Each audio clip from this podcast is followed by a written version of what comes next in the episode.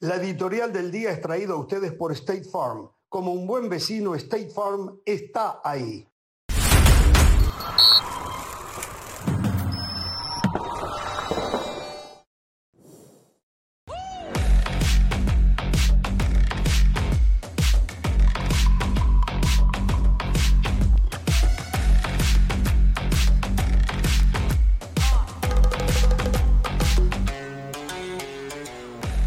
¿Cómo les va?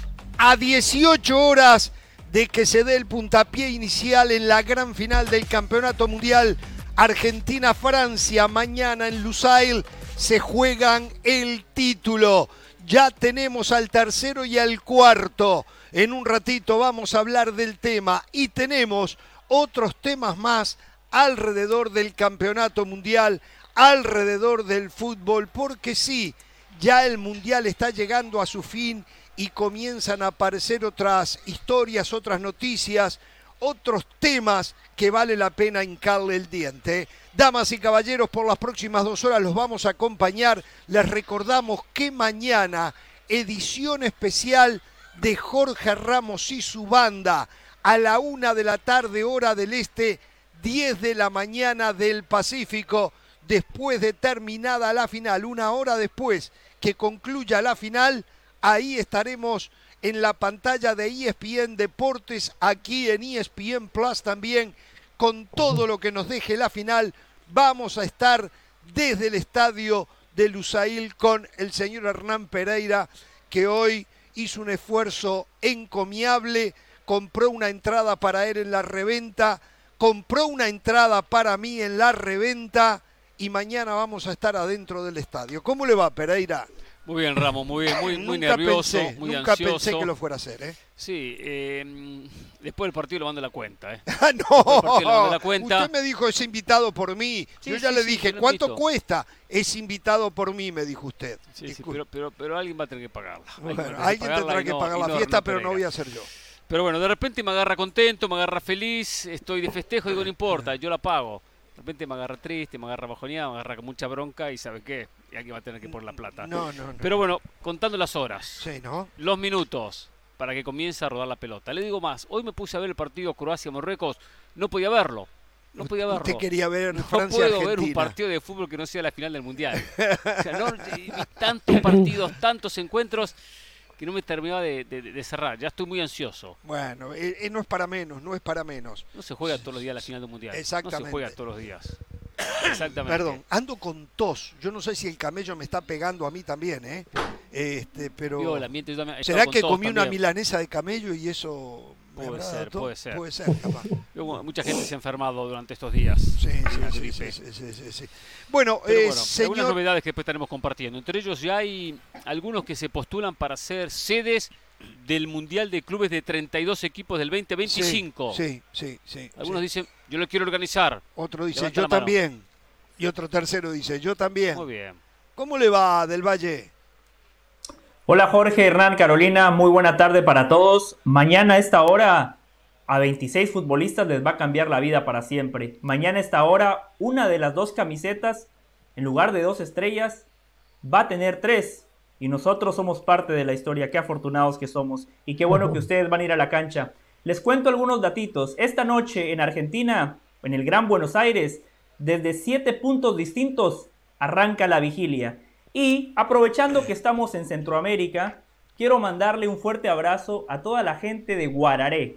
Guararé, un pueblo muy pequeño en Panamá, que cada vez que juega Argentina, se congregan, hacen caravanas con la bandera de Argentina. En, la- en su mayoría, con las camisetas de Messi. ¿Qué vive una gran población argentina ahí? No, no, no, son panameños. Son panameños, Panameños, Jorge. ¿Qué tiene que ver con Argentina? Bueno, es la pasión que sienten ellos por Argentina. Guararé, Guararé, un abrazo a toda la gente de Guararé que me cuentan de vez en cuando ven Jorge Ramos y su banda. El saludo para toda la gente de Guararé, ¿eh? pero hay que apoyar a la selección de ahí de la casa de ellos. ¿eh? Yo, yo voy a decir una cosa, ¿eh? yo acá, eh, O sea, está bien que apoyen a Argentina, pero, pero la prioridad, o sea, la, selección de ellos es la selección de Panamá.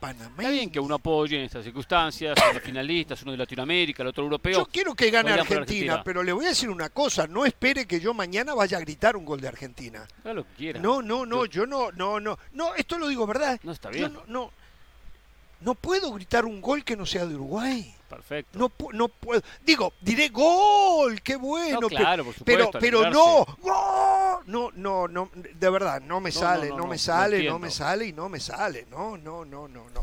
Eh, ¿Usted sí, señora, mañana va a gritar un gol de Argentina? No, de Francia. ¿Cómo le va? De Francia, no. De Francia, no, jamás. Jamás. De hecho, he estado viendo, y, y en el saludo para todos, he estado viendo, e incluso en Europa, por ejemplo, muchos en España, incluso algunos del Real Madrid, le van a Argentina. Es que e- es, muy interesante, y lo decía el otro día nuestro compañero Gustavo Hoffman, Argentina es el equipo que tiene la mejor historia. Argentina es el equipo que nos mueve hacia el romanticismo del fútbol. ¿Por qué? Bueno, por Messi, porque no ganan desde el 86. Francia de alguna manera último campeón del mundo, ya sabemos lo de Mbappé, pero de alguna manera los- a los que nos gusta el fútbol, esa parte romántica, yo creo que, que le estamos yendo a Argentina. Yo, yo tampoco creo que gritaría un gol de Argentina, pero, por ejemplo, Francia va ganando 1-0 al minuto 92 Ah, y ah. marca un gol Argentina, ay, que yo creo que lo gritaría. De repente ahí lo gritaría, me, me daría cierta emoción, ¿no? Pero fuera de, fuera de eso, poquito. Y una cosita que les iba a decir, impresionante la cábala ya como se empieza a meter, no sé, en el caso, en el caso de los franceses cómo estará. Eh, de hecho, la, la empresa cervecera Quilmes, que, que es muy famosa por sus publicidades, antes del Mundial había hecho aquella, eh, aquella para, este, paralelismo del Sí. 86 con este año, ¿no? ¿Se acuerdan? Pues Sí, sí. hay que agregarle algo más, lo del árbitro. Resulta que el árbitro de mañana cumple años el mismo día que el árbitro del 86, que el brasileño. Ah. Eh, 40 eh, Oh. Nació 42 años después, 7 de enero. Así que bueno, eh, no sé si tiene que ver con Júpiter en Pisces, no sé si tiene que ver con la albiceleste, no sé si tiene que ver con jugar, con tener el mejor jugador del mundo, pero, pero empiezan a buscarse razones para ver a Argentina campeón. A ver, eh, recién hablábamos de gritar un gol o no gritar un gol. La verdad que mi capacidad de asombro parece no, no encontrar el límite. Hoy leo en la prensa que un francés, ya les voy a decir de quién se trata, francés, ¿eh? Francés de nacimiento, jugó por la selección de Francia, quiere que gane Argentina, porque quiere ver a Messi levantar la copa. Pero ese francés tiene esposa argentina, No, no, ¿Hijos no. argentinos? No, juega en Argentina. no, ¿No? no. No es Trezeguet. No, Trezeguet es, ar- es nacido en Argentina. Claro. Jugó Sí, por- por lo sé. No, es, Ah, es, claro, eh, dice que es nacido en Gignac, Francia. Es Gignac, es Gignac. André Pierre Ah. Guignac. André Pierre Gignac dijo que él, aunque es francés, él quiere ver a Messi levantar la copa. Yo quedé helado. Sí, sí, a uno le sorprende. Nunca podría yo decir una cosa de esa si mi país está jugando una final. Nunca, nunca, nunca, no podría. No, No, no, yo decir tampoco, que no, no, no. porque hay un jugador al cual admiro mucho en el otro equipo, quiero que el otro equipo gane. Por encima de mi país. Qué raro. Sí. Eso es duro, ¿eh? Eso es duro. Eso, Eso es duro, sí, ¿eh? Sí. Porque qué mejor que pensar que el país de uno puede llegar a ser tricampeón, como lo puede llegar a pensar Guignac de Francia. Exacto. Tiene la posibilidad de un tricampeonato.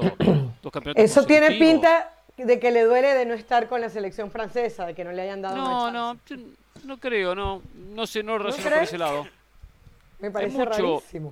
Eh, No, sí, no, ni- cuando es francés eh, llama mucho la atención. He escuchado a muchos europeos que sí quieren que Messi gane o que Argentina gane por Messi. Lo decía Jürgen Klinsmann, por ejemplo, uno Sí, de sí, sí, tantos. sí. Pero uno entiende que no son franceses. Y de Guignac pasó límite. a mí me Sí. sorprende. A ver, le Mi primera pregunta. reacción, mi Sí. primera reacción es, ¿realmente lo dijo? Porque a mí también me sorprende. Honestamente, e- e- esa es mi primera reacción. ¿Lo dijo? Porque si lo dijo, yo estoy con ustedes. Además, hay que agregarle algo. Él fue parte de este proceso. Él juega la final de la Euro 2016 con Francia. Por La mayoría de los Por eso. futbolistas de Francia que mañana van a jugar contra Argentina fueron compañeros de André Pierre Guignac. No sé. Por eso mi primera reacción es, ¿Sabe, ¿realmente lo dijo? ¿Sabe qué? digo, yo no soy quien para poner en tela de juicio al periodista que lo escribió, ¿no? Pero la verdad, ¿eh? No me lo había preguntado. eh, lo que dice José del Valle es verdad. Lo habrá dicho. Por ejemplo, por ejemplo, eh, a- vamos a hablar de una utopía. Final del campeonato mundial. Guatemala-Portugal. Del Valle. Cristiano Ronaldo en Portugal. Del Valle. La preguntó Fede, Bueno. ¿verdad? Del Valle. ¿A dónde está Usted le ha dicho a la gente, usted le ha dicho que soy un mal latinoamericano, usted le ha dicho a la gente muchas cosas, entonces me imagino que usted piensa que yo voy a decir Portugal, ¿no? Le Si estoy usted es congruente con lo que dice no de mí. pensé nada. Solo le estoy preguntando. Pero si usted se sorprende y no cree lo de Gignac, creo saber la respuesta, ¿no? Le iba a responder como Messi al futbolista de Holanda, pero no le voy Tiene a razón, tiene razón. Soy un bobo, soy un bobo. Me voy para allá. Tiene razón, soy un bobo. Yo preguntarle eso también. Qué bobo. Solo me queda una duda. Le va a. Cristiano. Perdón, perdón. No, no, no, quise decir. Me queda una duda a mí Guatemala. y a toda la gente. ¿Qué? No respondió. O sea, al fin y al cabo José no respondió. Es verdad. Podremos sacar diferentes No, conjeturas al respecto, pero no, respondió. no, no, no. El saludo para toda la gente claro. de Huehuetenango, que nunca nadie le manda saludos, nos están viendo en Guatemala, en Huehuetenango, a Sal- todos los saludos huehuetecos. a Costa Rica El también, saludo entonces, ¿eh? para todos ellos. eh, el Costa saludo Rica En especial a la gente de eh. Guararé, Saludos eh. A ver olvide, cuándo me Saludos consiguen y me mandan una camiseta, una playera del Chinabajul, ¿eh?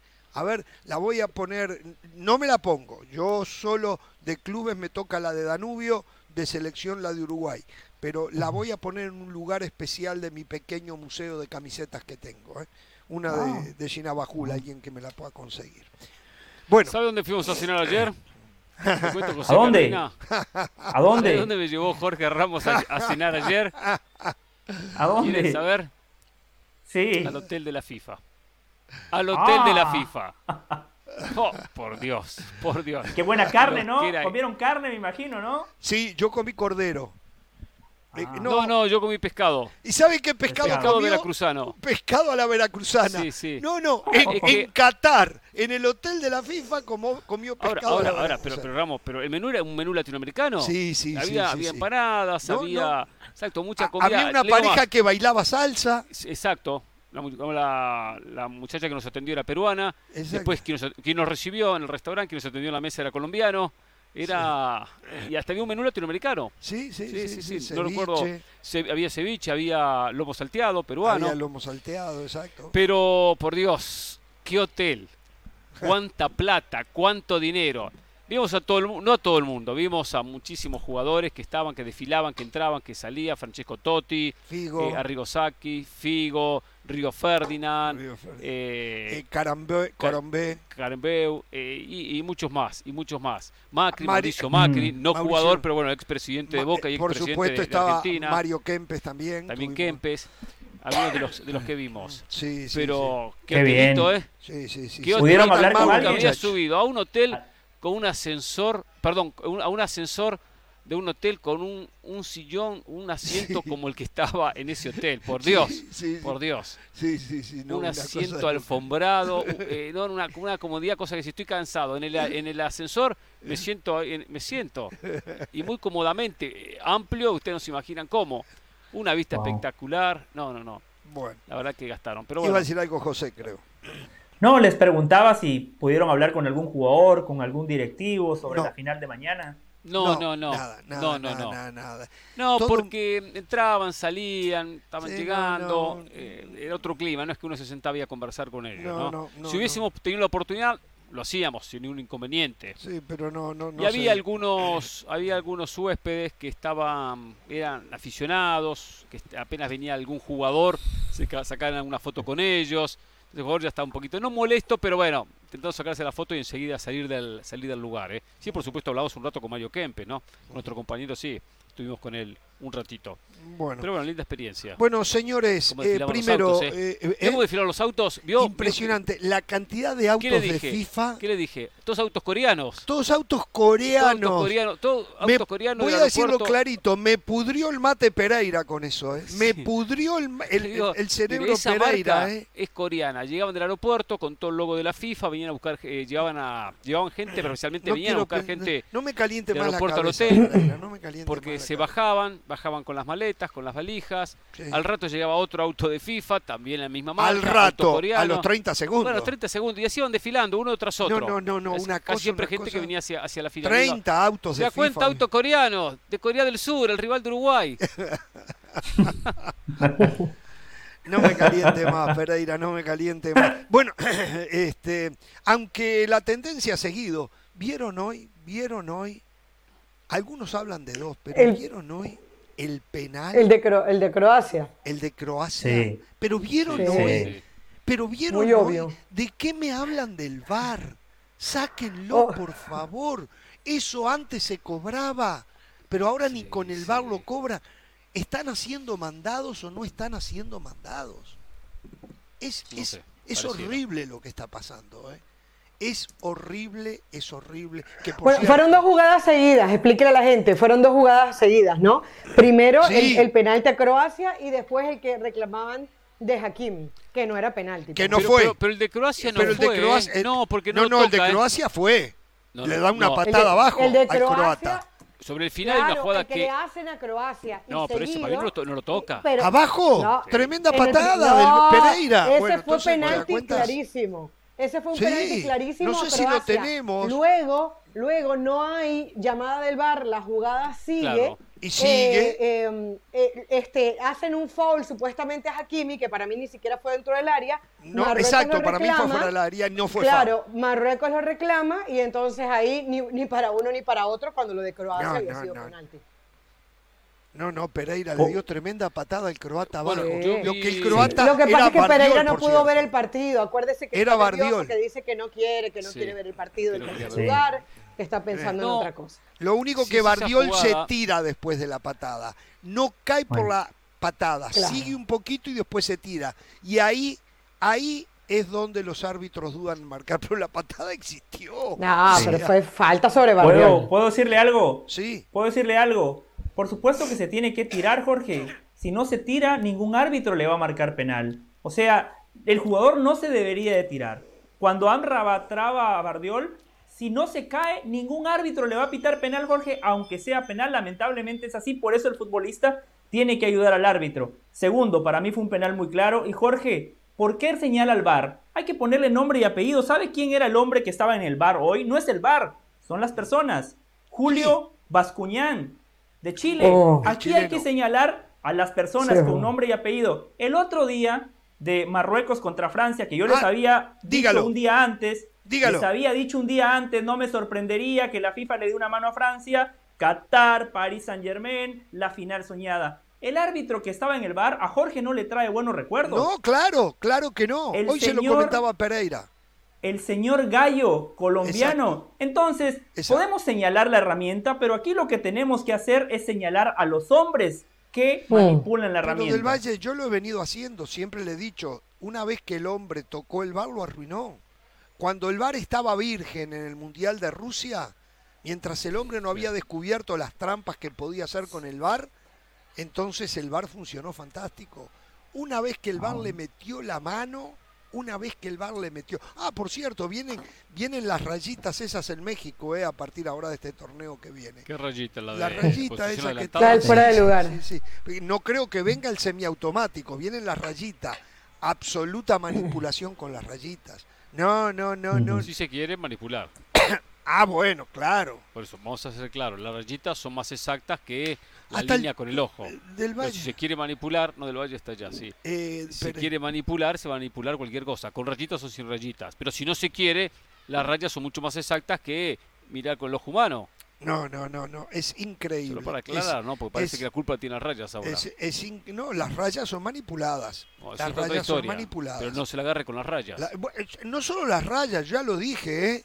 lo que nos está presentando en eh, tridimensional la FIFA no es, no sé si es manipulado, pero no está completo. Por eso pasó lo que pasó en Arabia Saudita, Argentina, que había pasado en Uruguay, Paraguay con el señor Gallo o Galo. Sin tener este sistema, claro. Eh, Gallo, sin gallo. tener este Claro. sistema. O sea, eh, eh, pero este, esto tridimensional solo te muestra aquellos dos que están peleando, disputando el balón. Entonces, pero no te muestra si en los costados hay alguien habilitando. O sea, una cosa de locos. Eh, No, o sea, no, no, no muestran a los dos que estén eh, disputando la pelota. En teoría tienen que mostrar al último defensor, ¿no? Está Que bien. Es el que habilita o bien. deshabilita. El problema en ese partido que usted señala es que se equivocaron a la hora de tomar al último defensor. Tomaron al penúltimo defensor. Está bien, perfecto. Está, está bien lo que usted dice, es correcto.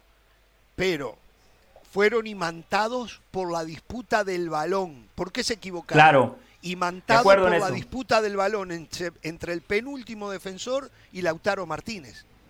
¿Eh? Eso fue. Sí, y no se dieron sistema- cuenta que había un lateral habilitando sobre la izquierda. El tema que habla que el sistema no es perfecto, o sea que el sistema tiene un error muy grande. Si No, no. así. Exacto, exacto, exacto. Pero si Entonces, hubiesen puesto eh, tri- de manera tridimensional toda la imagen, se hubiesen dado cuenta que allí había alguien habilitando. Claro.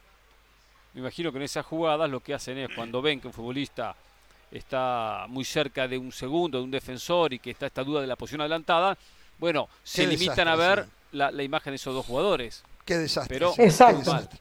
Lindo partido el de esta tarde, no sé lo que yo vi, lo vi Antes, a ya lo que vi- estamos sí. en este tema, les puedo decir algo. Sí. Eh, hace, hace un mes y medio Jorge me recomendó un documental, ¿no? Ya lo vi en su totalidad. Solo voy a recordar algo hoy, porque me parece que ¿El es de importante destacarlo hoy, antes de que se juegue la final. Sí, un documental relacionado con la FIFA, Caro, correcto. Es importante decirlo hoy, antes de que se juegue la final. Porque ya todos andan con sus teorías conspirativas, ¿no? Sí, Si sí. usted lee la prensa francesa, la prensa francesa dice, y a la FIFA le conviene la imagen de Messi con la Copa del Mundo, porque qué mejor manera de vender el fútbol, qué mejor manera de seguir propagando este deporte y seguirse llenando de plata que con el mejor futbolista del planeta, con el trofeo más valioso. Pero hay algo importante que nadie ha dicho. No nos olvidemos de algo. El papel que jugó Francia para que el Mundial se jugara donde hoy están Jorge Claro. Ramos y Hernán Qué Pereira. verdad, qué verdad. No fue Qué verdad. no, no fue nada más una cuestión de directivos del fútbol. Aquí hubo un gobierno involucrado, o gobiernos involucrados, ¿no?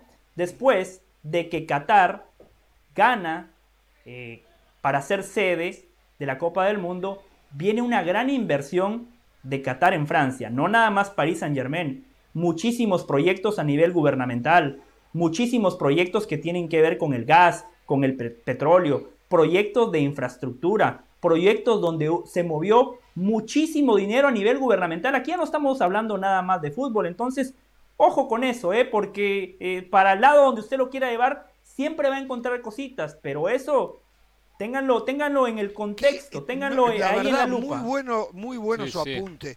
Yo, la verdad, pero eh, es, es- es- a ver, se cae de la mata. O sea, eh, Francia fue instrumental, su presidente, que no es el actual, es el anterior, instrumental para que Qatar se hiciera con la organización del Mundial. Primero había empezado con la compra del Paris Saint Germain para dejar contento al mismo presidente. ¿eh? Y después ese presidente de Francia intervino, movió sus palancas para que empezara eh, la posibilidad de que Qatar se hiciera con el Mundial. Sí, es muy cierto. Voy a decirle otra cosa. No, y- hablado. y otra cosa. Esto es netamente futbolístico. ¿Perdón? No, y otra cosa, se dice que también esta es la final perfecta para Qatar y el PSG porque, o sea, de un lado está Mbappé, pero del otro lado está Messi, que en donde juega, juega en el PSG, fue Claro, su gran apuesta. claro. Entonces, eh, de un lado u otro se gana, ¿no? Eh, hay algo que sí me llamó la atención y lo voy a señalar en favor de Argentina y le voy a pedir a Pereira, que es el que maneja el armado de los campeonatos y todo, pero Argentina de los siete partidos con, que va a jugar mañana el séptimo, cinco los juega en el mismo estadio, en, en eh, Lusail. Cinco, ¿eh? De los siete en el mismo estadio Argentina. O sea, Sí, eh, no, no recuerdo si los cinco, pero creo, creo que sí. O sea, no, Son no- no, cinco. recuerdo el dato sí, exactamente sí, de son estadios, cinco. pero que sí, sí. Yo le digo una cosa de ese tema.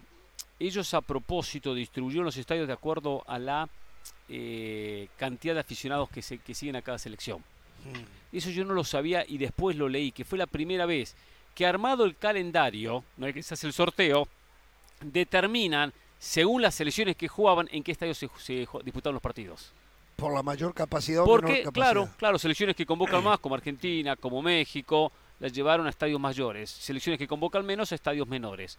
Eso sí lo manejaron de esa, de esa manera. Bueno, pero ahí hay una ventaja deportiva. ¿eh? Sí, sí, una Hay una pequeña ventaja, ventaja, sí, ¿eh? sí, una pequeña Jugar ventaja, el- sí, sí. eh, pequeña. No es, no, no, yo digo cuando, cuando uno habla de traslado, sí, acá todo queda muy cerca. No, no, pero Es el campo hecho- de sí, juego ya lo un poco más el campo, A ver, un poco el campo de juego, eso es verdad. el campo de Sí, juego es está en perfectas condiciones, todos los campos de juego, ¿no? Pero ya Argentina va a jugar su quinto partido en la claro. misma cancha. Sí, de pequeños detalles que, ya, que ya conoce, eso es verdad. Exactamente. Y un, de- exactamente. y un derecho ganado, un derecho ganado. Si no hubiese llegado a la final, no hubiese jugado tantas veces ahí también. Sí, No, eso también es verdad, porque si salía Sí, segundo iba por sí, otro lado también, seguro, ¿eh? sí, si salía sí. segundo le tocaba eh, los estadios de Francia, o le tocaba Sí, cruzarse sí. con Francia, ¿no? Sí, sí, sí, sí. Eh, pero sí yo había leído ese, ese tema de que, que, que trataron de armar, o sea, armaron los partidos de acuerdo a qué selecciones Hace jugaban. sentido. A qué selecciones jugaban, para buscar que mayor recaudación y poder No, tener y, y darle al aficionado Entonces- que llega la oportunidad de entrar, que por cierto, para mañana eh, hay-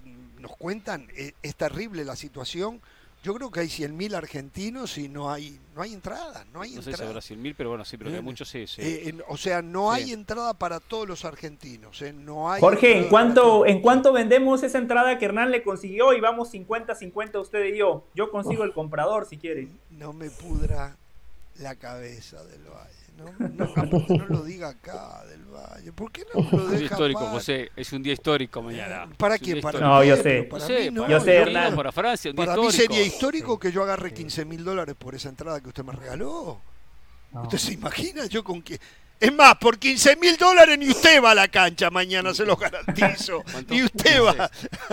Yo, yo lo decía, yo lo decía claramente ¿Y lo vemos en eh, tono de broma. Yo sé que Jorge y Hernán, dos tipos que valoran lo que es el fútbol, estar en una final de Copa del Mundo es algo único. Así que disfruten la experiencia. Eso eh, creo que muchísima gente alrededor del mundo quisiera estar en esa posición. Hay cosas que el dinero no puede comprar, ¿eh? Y ver una final de Copa del Mundo, y más para Hernán, ¿no? Que está jugando su país. Yo igual le voy a decir una cosa sincera, ¿no? A ver, y intentaré explicarlo con claridad. Sí me encanta ir, siente las dos opciones, verlo por televisión o ir, elijo ir. Es lindo estar en el ambiente, mucho más un partido de una final de la Copa del Mundo, que ya tuve la oportunidad de estar, gracias a Dios, y gracias a Jorge Sí, Ramos estuve en. Argentina-Alemania, porque él me dio la entrada. Ahora, también le digo que para nosotros, analistas de fútbol, y aquí involucro a toda la mesa, se pierde mucho uno en el estadio, muchas Sí. cosas se pierden en el estadio. Sí. Depende de la posición. Yo por eso me garanticé estar en, en categoría 1 para poder verlo mejor. Sí, no, En el partido de. Países Bajos contra Argentina me tocó detrás del arco donde se ejecutaron los penales. Pero en el otro arco le convirtió en el penal a Cunha, no lo vi. Pateó el penal Messi, no lo vi. Y otra jugada también que tampoco la vi. O sea, muy lejos. El gol de Julián Álvarez contra, co- contra Croacia tampoco lo llegué a ver claro. Vi que la, la llevaba la pelota y vi que la pelota medio rebotaba, pero no te- terminaba de entender qué es lo que estaba qué es lo que había pasado. Estaba en el otro arco, donde casualmente Messi hace la jugada magistral para el pase a Julián y el 3 a 0. Entonces también uno se pierde mucho, José. Digo dentro de nuestro paladar Claro. futbolístico y analítico, que nos gusta ver todo y analizar todo. Se ven los movimientos, pero hay muchas jugadas que uno se pierde. Sí, por Uno se ejemplo, pierde jugadas. mañana ustedes van a poder ser más contundentes que nosotros Claro. con las jugadas polémicas, que seguramente nosotros en el estadio no vamos a poder determinar si fue, si no fue, eh, si fue adentro, si fue afuera, etcétera, etcétera, etcétera. Eh, ustedes van a tener todo a través del televisor, algo que no tenemos nosotros. Eso está muy Eh, bien, eso está muy bien, pero imagínate Pereira y Jorge, el momento en donde Argentina está y de repente Messi levantando la copa. ¿Quién les va a quitar esa imagen de Messi en vivo levantando la copa o el que sea? O sea, Eso es cierto. tener, ah, capaz, capaz, en- ahora no lo valoras de- la del 2014 porque no la levantaron, pero Claro. si la terminan levantando mañana va a ser otra Y- historia. Y, Jorge, una pregunta más para usted. Usted estuvo en el Azteca en 1986, ¿verdad? Eh, no, no. Lo Ah, pero. hicimos, Ah, lo hicimos desde Los Ángeles eh, Ah, viendo ok. un televisor. El, el- el Y, es- y Uruguay 1930, en- ¿esa dónde transmitieron? ¿En el Esa, sí la transmití en el estadio. Esa la transmití en el estadio. esa la tra- Bueno, atención leyendo, con esto. sabe que estaba leyendo, le Atención cuento una- con de esto. Y la del 1930. 90, Sí. ya va, y la del muy buena, 90, sí. y la del 90 estaba en el estadio. Esto es importante para los argentinos. ¿En la del Estaba en el- 90 usted estaba en el estadio? La del 90. Ajá. Ah, la, Italia la- 90. ¿La de. España? No, no. ¿La de Italia? Italia 90. La de Italia, claro. Italia 90. No, no. Argentina contra Alemania. No, el no, penal no. de Codesal. Eh, Argentina y Francia, justo en esto que eh, algunos periodistas empiezan a recordar la, la historia de los enfrentamientos Argentina-Francia. Hay un enfrentamiento en 1930, Mm. Argentina-Francia. Y mm, cuentan que los uruguayos, el par- partido en Parque Central, los uruguayos alentaban a Francia. Alentaban a Francia, Sí, lo no. cuenta eh, Alejandro Fabri, no estaba por ahí, por ahí le- le- leí la nota. Los uruguayos estaban alentando a Francia y no, y no a Argentina, al contrario, insultaban a los jugadores argentinos.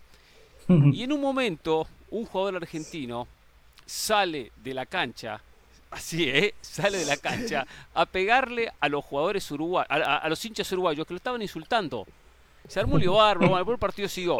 A seis minutos del final, mirá lo que era el fútbol, ¿eh? A seis minutos del final, ¿sabe lo que dijo el árbitro? Porque el partido siempre estuvo muy caliente. Sí, sí, y sí. entre hinchas y jugadores de Argentina, el partido no se juega más, terminó. Y lo terminó faltando seis minutos. Ah, una cosa loco. Bueno, a ver. eh, eh, eh, Gol de estado- Monti, Hernán. Ganó Argentina 1 a 0. eh, yo- Claro. yo, he estado pensando mucho esto. Eh, lo primero que quiero decir es que eh, para los uruguayos, Argentina es el rival. Es más rival que Brasil. Hay una clásico rival- del Río de la Plata. Es el clásico del Río de la Plata. Para Argentina es más rival Brasil con el tiempo. Antes era Uruguay. Después con el tiempo, por la magnitud de los territorios y todo y la cantidad de gente, eh, se terminó y y por, por lo ganador de Brasil y Argentina que quería ser ganador igual. Entonces, hay una rivalidad intrínseca entre Uruguay y Argentina, más del lado uruguayo que del lado argentino, eh, que no se puede desconocer. Yo a los argentinos les quiero ganar siempre. Pero cuando hablamos de instancias como la que va a ocurrir mañana, eh, me es imposible no estar del lado de Argentina. Porque si hay dos pueblos Gracias, gracias. iguales, Gracias. son Argentina y Yo sé, Uruguay. Yo sé, que lo hice de corazón. Eh, si, si hay en aquellos que emigramos, sabemos muy bien que argentinos y uruguayos se pueden respaldar ante la necesidad en, en- en el exterior, fuera de su país.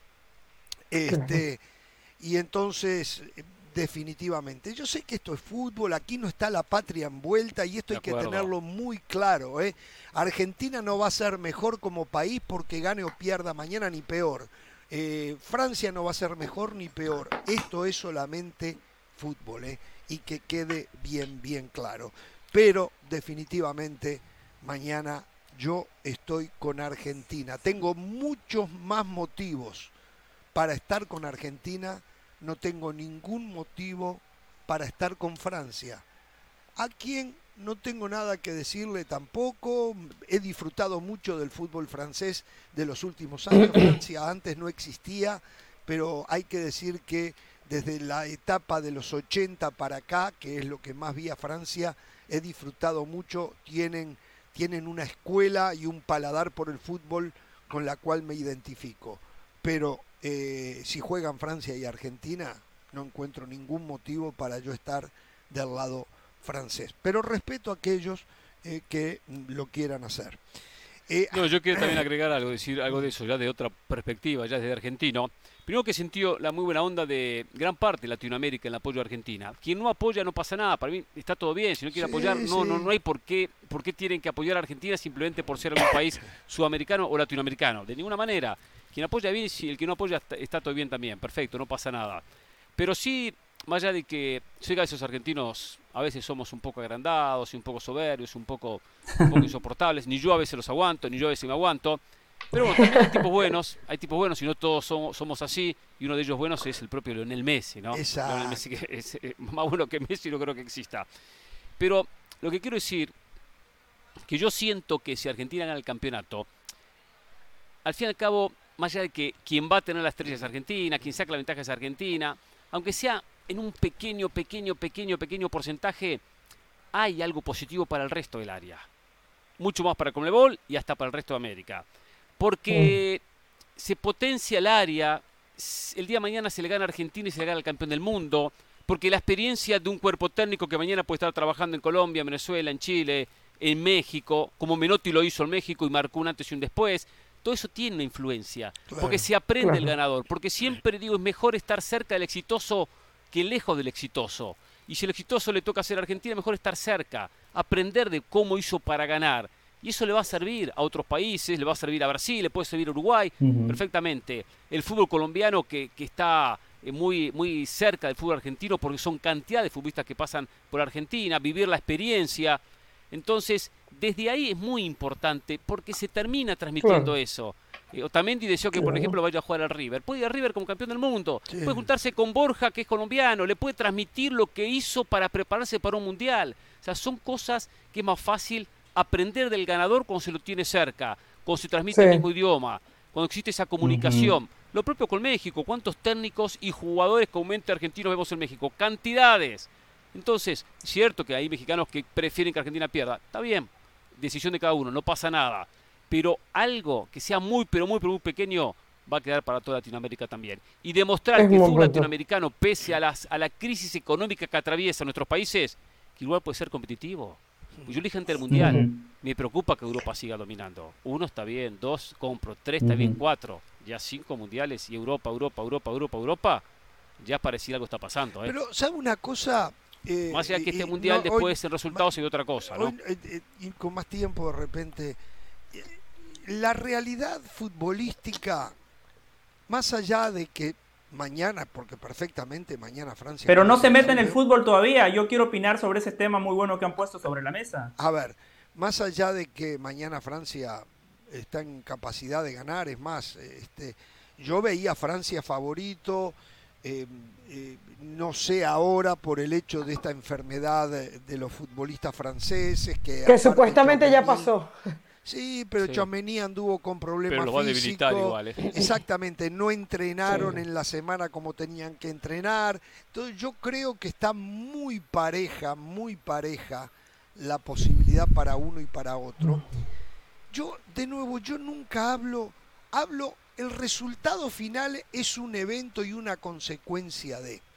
Pero yo cuando hago el análisis después, tengo que hacerlo más macro y amplio. Yo ya les voy a decir hoy, a mí nada me va a cambiar el resultado de mañana. Hoy lo que le digo es que viendo este mundial, tengo clarísimo, y no lo digo para cargar a José del Valle ni nada, tengo clarísimo ¿eh? que Europa ha retrocedido. Tengo clarísimo que no nos han sacado ventaja en lo futbolístico, más allá de que levanten el título yo no soy. que hablen ellos, le voy a comentar unas cosas. Está bien. Yo no soy de los que hago un comentario basado en quién ganó. ¿eh? Perfecto. están aquellos que están alineados y que lo único que les sirve es ganar. Yo les voy a decir una cosa con ese tema. Hoy vi, hoy vi. Yo siempre digo, el tercer puesto no se tendría que jugar. ¿Para qué se juega? La verdad que hoy cuando vi a Luka Modric, que en los ojos de aquellos que hablan que lo único que sirve es campeonar, Luca Modric hoy era un perdedor. ¿Ustedes le vieron la alegría? No, las ganas. Los ojos llenos de lágrimas. Todos. ¿Cómo me da, besaba su medalla por el tercer puesto? ¿Se dan cuenta que no solamente lo único que sirve es ganar? ¿Es ser el campeón? Lo más importante es competir con hidalguía y al mango hasta el final. Pero si después por determinadas cosas no se ganó, no se pasa a ser un perdedor, ¿O ustedes hoy miraban a Luca Modric como un perdedor? Por favor. No, para nada, para nada. Pero Jorge, sí es, importante el transitar del partido de mañana. Porque, por ejemplo, supongamos que Griezmann y Mbappé hacen un gran partido, que Argentina no se encuentra, ojalá que no sea así, que Argentina no se encuentra y nunca vemos a la Argentina que futbolísticamente pensamos que podía ser en este mundial. Y vemos que Francia concreta todos esos buenos pensamientos que teníamos de Francia que hacía que usted lo pusiera como primera opción para, ganar el Mundial, entenderemos, entenderemos que Francia está por arriba de Argentina. O sea, sí, sí va a importar cómo sea el partido de mañana y Eh, cómo se Estuvo desarrolla. el por arriba en el partido de efecto. mañana y en el Pero, resultado Ramos, final. efecto. Pero en lo general del efecto. fútbol que No. yo vi no estuvo ¿Sabes lo por arriba. pasa? Puede que el nivel sea parejo y que Europa haya ganado menos partidos que Sudamérica en este Europa mundial. tendría que estar preocupado. Perfecto, pero ¿sabe qué? Tiene un efecto. En niños, en técnicos, Ah, en sí, físicos, en un país, sí. en, un, en un continente, es en, una, verdad. en una confederación. Eso es verdad. Porque lo de José Brasil quiere llama hablar. la La atención. Lo de. Brasil llama la atención. Sí, José. Varios temas. Eh, primero lo de Luka Modric. Sí, estoy totalmente de acuerdo, pero aquí es cuando el contexto importa. Luka Modric lo celebra porque Croacia no tiene los pergaminos de Brasil, Argentina, Uruguay, no tiene los pergaminos de Francia, Alemania o Italia. Para una selección croata terminar en tercer lugar de una Copa del Mundo es épico, es histórico y eso aplica para los marroquíes que incluso hoy perdiendo, incluso hoy quedando en cuarto lugar, todo lo que dijo Jorge Ramos de Luka Modric aplica para los futbolistas de Marruecos. Hoy se van con la cabeza alta, seguramente van a ser recibidos como héroes. Pero cuando hablamos de las potencias, la expectativa es distinta. Después quería hablar del otro tema. Lo que decía Hernán de Leo Messi. Eh, nuestro compañero René Tobar escribió una columna sumamente interesante. eh, si no estoy mal, el título era Un país llamado Messi. Donde básicamente dice que hoy el mundo no es que esté con Argentina, realmente están con Messi. Y ojo, ¿eh? Eh, eso es lo bueno de Messi, lo que decía Hernán, que es un tipo bueno, no está en escándalos, es buen perdedor, es buen ganador, es un tipo conciliador, buen compañero, es un buen competidor. Y eso le ha venido muy bien a Argentina para cambiar esa percepción que decía Hernán. Después hay otra cosa, ¿eh? A Argentina en Latinoamérica siempre se le ha tenido mucha envidia. Y lo sabemos, ¿eh? Hay mucha gente que le tiene envidia a Argentina. Y hay mucha esconden- gente... perdón que intervenga en esto, José. La esconden la envidia diciendo que es que son muy agrandados, muy creídos. Y lo que tienen Claro. es una envidia que los carcome. Eso es así. Sí, hay mucha envidia, hay falsedad e hipocresía, totalmente. La gente que dice el argentino es agrandado, particularmente desde mi punto de vista, yo prefiero una persona agrandada pero genuina y sincera y no un tipo modesto que es falso. Esa nada más es una opinión. Si no la comparten, está perfecto. Eh, eh, entonces hay mucho, hay, muchos que dicen, ah, yo le voy a Argentina por Messi, pero en el fondo lo que están diciendo es los argentinos me caen mal. Si gana Argentina, qué bueno por Messi, pero si el día de mañana Argentina pierde, se van a alegrar, ¿eh? Se van a alegrar. Eso, por favor, no lo, tengamos claro. No, pero, pero ¿sabes qué? Del Valle, por ejemplo, y yo nunca lo he escondido, que por ejemplo, yo no quería que ganara Argentina antes de este mundial, no, no, no me provocaba nada Argentina. De hecho, hace un ratito le envié un mensaje a mi mejor amiga desde la niñez, porque ella era insoportable. Porque, a ver, el argentino muchas veces se hacía insoportable en la victoria. Eh, te, celebraba, te decía que era el mejor. Yo por eso hablaba el otro día que qué diferente es incluso el hincha, el jugador, el analista de, de deportes, el analista de fútbol del 2002 al que encontramos 20 años después. Cuando hablábamos de, y lo hemos discutido mil veces con Hernán Pereira, cuando hablábamos que en la previa del Mundial de Fútbol se hablaba de una Argentina, no el equipo, hable- no hablemos del equipo porque Scaloni nunca ha sido así, el equipo nunca ha sido así, ni Messi ha sido así, pero alrededor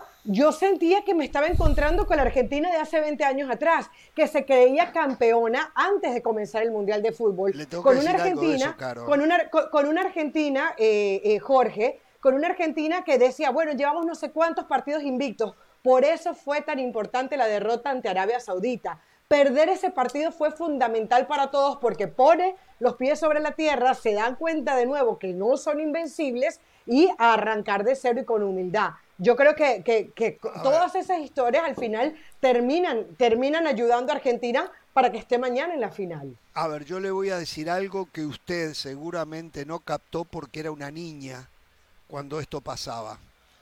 Ajá. Eh, la Colombia de Pacho Maturana del 94, los Ajá. colombianos estaban insoportables. Lo sé. Insoportables. Habían sido campeones del mundo tres veces antes de jugar el campeonato del mundo. ¿Y cómo cuando fue el le golpe? ganaron 5 a 0 a Argentina, no se podía hablar con ellos. Lo que usted Claro. escuchaba era una grande, una era, era aquello era impresionante. Sí. El Sí, es ser verdad, es humano, verdad. nosotros le ponemos argentino, colombiano, uruguayo, brasileño. El ser humano es así. cuando vienen los triunfos, las ganancias, y en algunos casos como argentinos, eh, que se les da más seguido a nivel de clubes fundamentalmente, sí, estaban muy acostumbrados. Colombia nunca había ganado nada y resulta que entraron en un éxtasis que, pero nosotros lo vivíamos en la ciudad de Miami donde había y en la ciudad de Nueva York donde había una gran concentración de colombianos se llevaban el mundo por delante. El periodismo colombiano era insoportable. Se llevaron un estate quieto enorme. Claro. Enorme. Claro. O sea, no es un tema de argentinos, es un tema de los humanos, de los seres humanos. Es, eh, hasta, hasta, hasta, hasta, cierto punto, hasta cierto punto tiene, tiene cierto sentido, pero no sé si el hecho de haber eh, sido ganadores por tanto tiempo o que le fuera bien por tanto tiempo, bueno, acrecentó esa fama, porque, porque es la verdad. Y, y, y, y además lo hemos vivido a nivel personal, en donde a mí me ha pasado, ah, tú eres venezolana, no, tú no, tú no tienes idea de fútbol, tú hablas de béisbol, exacto, no, es de fútbol que puedes hablar, sí, sí, porque, hay clichés, hay clichés. para los seres campeón del mundo que, que tu país sea campeón del mundo te hace dueño de la verdad o te hace dueño del fútbol. No, no, no, no, no, no, no, no, y después está la otra también que cuando entra la, burla callejera, bueno, uno siempre la cargada, la cargada, la burla. Con respeto, la, cargada está linda, es parte del folclore del la fútbol. La broma, también. exacto. Eh, ahora también una los brasileños siempre se sintieron los mejores del mundo, más grandes del mundo, más, también, más grande del mundo. Claro, pero con el acento esto. Yo recuerdo cuando Honduras tiene una racha de buenos resultados, entre ellos elimina a Brasil aquella Copa América, ah, le gana a Uruguay. Los hondureños también se sentían que eran los mejores del mundo, no, ¿eh? me acuerdo, me acuerdo. y nos pasaba nosotros porque teníamos un programa de radio que abríamos líneas telefónicas, hablamos con los oyentes. No, no, y los hondureños. En Centroamérica no quiere el mexicano. ¿Por qué no quiere el mexicano? Porque les gana siempre o casi siempre les gana. Entonces, ¿por qué? Porque es un agrandado. O sea, pasa lo mismo en todos lados, ¿eh? Pasa lo mismo, pasa lo mismo. Exacto. Algunos más, otros somos menos, perfecto. Ok. Facturo. Señoras y señores, voy a hablar yo solamente ahora, ¿eh? Va a ser corto. Uy, ¿eso? Una de las cosas que en algún momento me llevaron a mí a pensar, si gana Argentina, van a empezar a joder que tienen tres copas del mundo y nosotros tenemos dos. Pero no importaba, igual porque yo sabía que tenemos cuatro. Igual ellos van a estar. Pero, ¿qué respaldo yo tenía más allá de que tengo todos los respaldos sabidos y por haber de todos los documentos que ya hemos demostrado? Pero se terminó, se terminó, no se discute más. Museo de la FIFA, aquí en Qatar.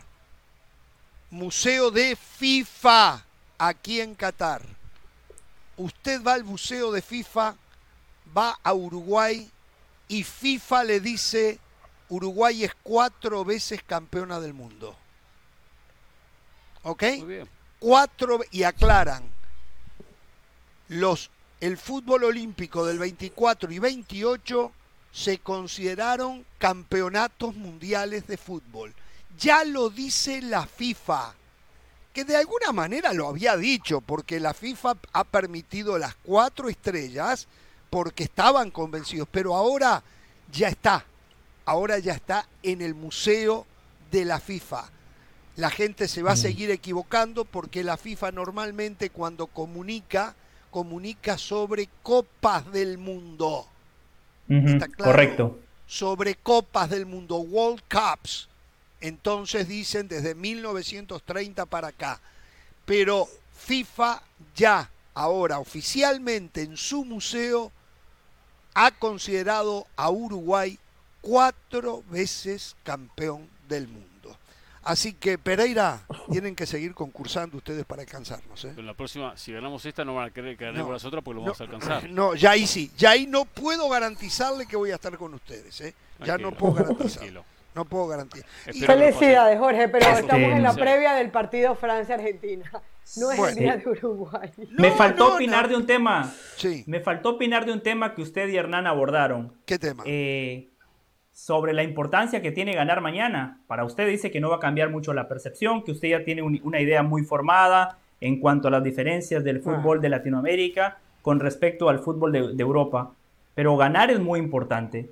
Eh, yo no es que yo no es que diga como Jorge Ramos me caracteriza en este programa que los que no ganan son estúpidos. No, no, no. Yo nunca he dicho eso. Pero eh, yo soy resultadista. Y en gran parte mi formación de hombre de fútbol, yo me terminé formando en Miami con, en su mayoría con compañeros sudamericanos. Y si algo aprendí es que hay que ganar, que en el fútbol hay que ganar. Las finales se ganan, no se juegan, se ganan. Lo escuché de muchos compañeros que tienen más tradición de fútbol que yo. Y después hay algo muy importante, la percepción.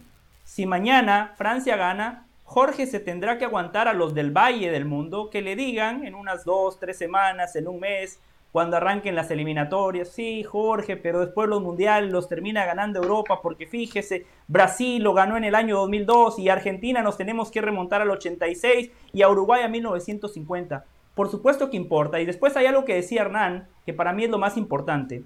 Los niños siempre necesitan espejos, prototipos a seguir.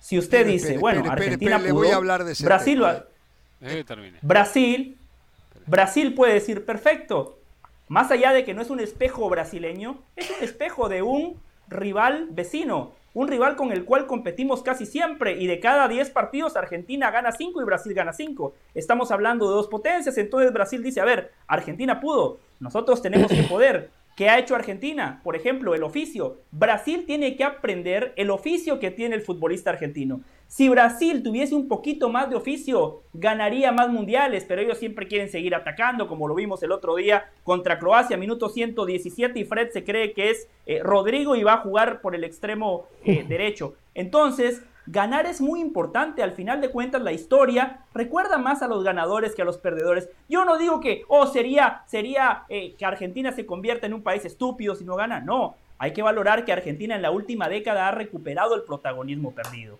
Argentina se ha reivindicado antes del Mundial de 2014. Argentina se había convertido en un equipo de cuartos de final. Y en el 2002 que se quedó en fase de grupos. 2014 llega una final, mañana va a disputar otra final. Eso es importante. Entonces, Jorge, yo entiendo su punto, pero no le bajemos el precio a lo que significa una victoria, mucho menos en el contexto de una Copa del Mundo. Ok, habló muy linda la cháchara, yo voy a ser mucho más simple. El ganar es importantísimo. El ganar es importantísimo. Usted acaba de decir, Uruguay no gana un mundial desde 1950. Pero ¿sabe una cosa? No tenemos que, digo, me encantaría que hubiésemos ganado esta, que hubiésemos ganado la del 2010, la del 2014.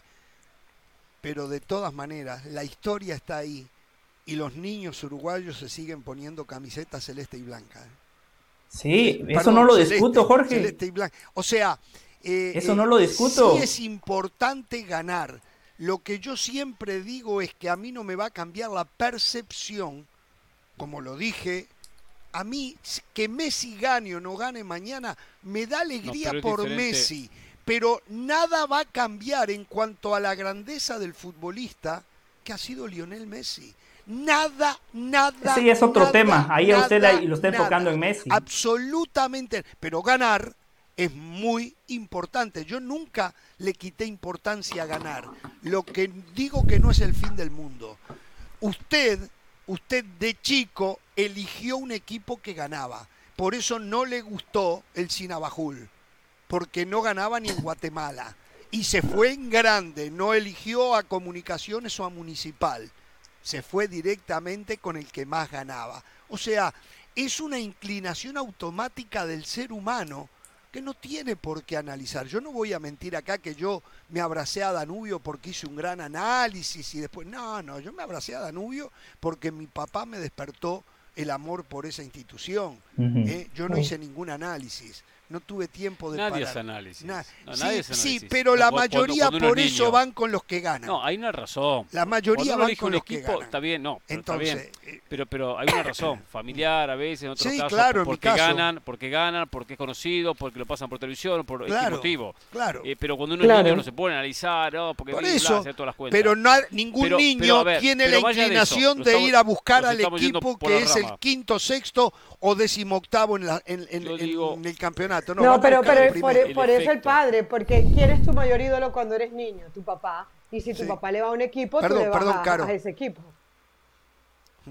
Pero volviendo al tema del título, el efecto de un título sí marca mucho. A mí no me cambia nada Messi como jugador. No puedo Exacto. evaluarlo. Lo que Claro. decía el otro día. En 90 minutos yo no voy a evaluar a Messi si es tan grande porque ganó el partido de mañana o si no es tan grande porque lo perdió. Después de todo lo que ha hecho, no en este mundial, en su carrera. Pero el tema de Argentina como selección después de 36 años sí marca. No, y no, marca no, no, perfecto. solamente a uno, porque uno sí es competitivo, sigue siendo competitiva, pero hay un efecto, un efecto en, en, en, en todo un fútbol. Cuando se gana o cuando no se gana, cuando se consigue un objetivo o cuando no se consigue Ah, un objetivo. no, sí, el Eso- efecto en el pueblo mismo. Claro, claro, Sí, el pueblo, no, no, en, la- no, no. en los entrenadores, en los muchachos que juegan al fútbol, Sí, en sí, todo. no por no, eso, Lo reconozco. no por eso los que no son, no sé, los uruguayos, no por eso se van a poner la camiseta de otra selección y van a abandonar Uruguay, no, Mm. no. Pero es bueno refrescar eso. Uruguay siempre ha sido Claro. competitivo y siempre y ganó de vez en cuando una Copa América y siempre deja esa sensación que está. Eso también tiene su importancia. No, no, no, yo no le quito importancia. Estamos de acuerdo en todo Perfecto. entonces, estamos de acuerdo en todo, ¿no? Pero bueno, señores, eh, un poquitito lo que pasó hoy, el partido que jugaron Marruecos y Croacia, eh, el primer tiempo principalmente me gustó mucho, eh, iban y venían, eh, y fue un Iba a justo- venir al comienzo, pero, pero con el 1 a 1 eh, eh, fue más Croacia. ¿eh? fue más Croacia, a eso iba. Marruecos ya A eso iba. sí. Con el correr de los minutos, Croacia empezó a ser el dueño del partido. Creo que el trajinar del Mundial lo sintió más Marruecos que Croacia. Y vuelvo a detenerme en el caso de Modric. ¿Están seguros que no hay una equivocación en el documento de Modric? O sea, ¿ustedes vieron lo Increíble. que corrió? Sí, sí. Sí. Es, es una cosa de locos, pero de loco, jugando por el tercer puesto, lo que corrió.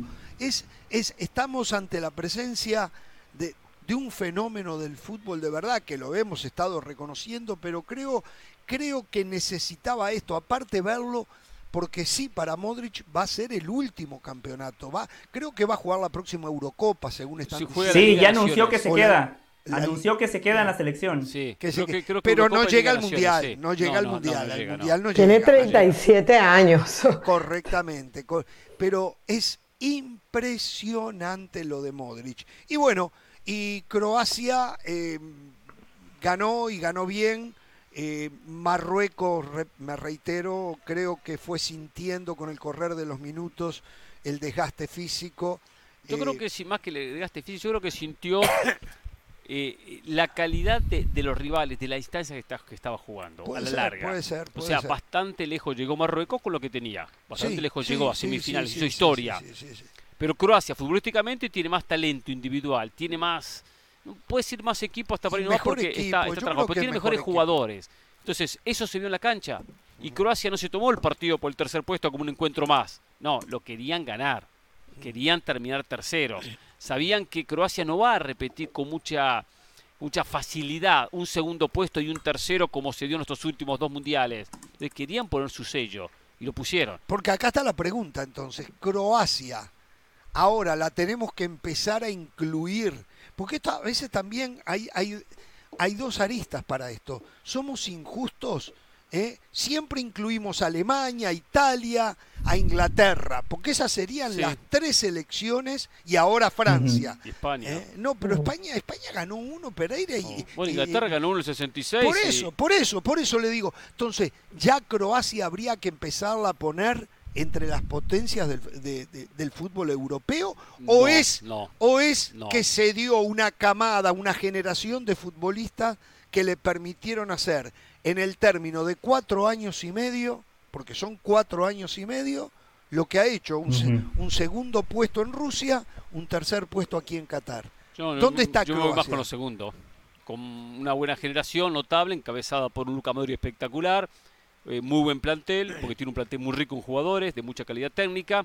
Y bueno, eso lo lleva. Ojo, un país que siempre fue competitivo, porque la vieja Yugoslavia, que después se dividió, y entre ellos queda Croacia como uno de los Serbia era mucho más grande, es mucho más grande Claro, pero digo, Serbia. dentro de lo que era Yugoslavia siempre fue selección competitiva. Sí, ¿eh? sí, sí, era muy competitiva Yugoslavia. Sí, sí, Por lo tanto, o sea, es un sector de Yugoslavia muy competitivo, de la vieja Yugoslavia. Ahora, eh, no la pongo a la altura de los. de No, los yo más grandes, tampoco, no la pongo. yo tampoco, no la lo pongo. pregunté y lo Una contesto. selección de la que yo llamo de segunda línea, pero por arriba, al tope, ¿eh? Exacto. con mucha calidad. con mucha Pero- calidad y muy competitiva, sabe competir Croacia. Pero ya le voy a decir algo, no está sacando nuevos jugadores, la excepción No. es lo de Bardiol y no sé lo del lateral derecho. Este, Jorge, pero por ejemplo, Juranovic. el portero no era el mismo. El portero no era el mismo que quedó subcampeón y fue hoy y fue y fue hoy protagonista, fue uno de los mejores de Croacia. Está bien, del No medio para arriba no sacó Modric, nada, los delanteros ya lo hablamos, no Modric, tiene delanteros. Pero no, tiene, pero no, no tiene ya Rakitic y fíjese que no desentonó el equipo. Yo creo que habría que darle la oportunidad, es cuestión de hacerle seguimiento. De repente el jugador croata, como no es el que, el que más mercadeo tiene, lo que le pasa un poco al uruguayo, probablemente a veces pase desapercibido. Modric brasilero o argentino o alemán, usted sabría el ruido que, que haría. Oh, ah, es verdad, es verdad, Entonces, es- entonces yo creo que también, por lo menos como mínimo, vamos a darle el crédito para que en el próximo mundial miremos qué tienen, qué no tienen y ver si lo podemos poner, no en los candidatos para campeones del mundo, pero sí para, para estar disputando hasta las últimas instancias, porque 98 tercer lugar, hoy tercer lugar y antes subcampeón, en un tramo tan corto no debería ser casualidad.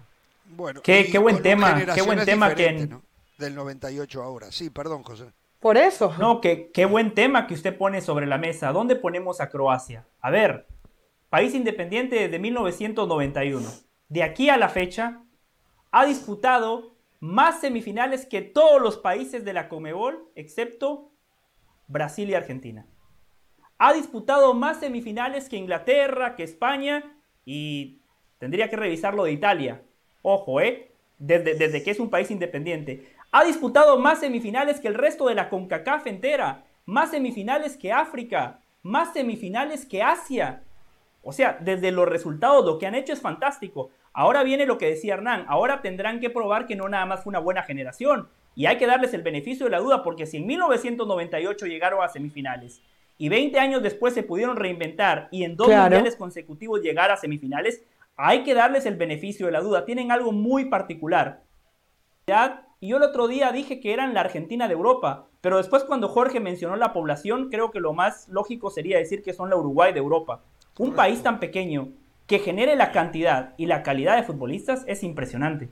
Y del otro lado, mirar lo que acabamos de decir, donde José siempre compara y dicen, y mucha gente, en Conmebol son Brasil y Argentina. En UEFA son tres, muchachos, son tres, son tres. Es Francia, Alemania, Italia. Y Alemania e Italia se han caído, ¿eh? y, y todavía, por eso le digo que lo de Europa es, a mí me ha llamado, y esto no es para pelear, es, es para analizar de No. verdad, a mí me ha llamado poderosamente la atención.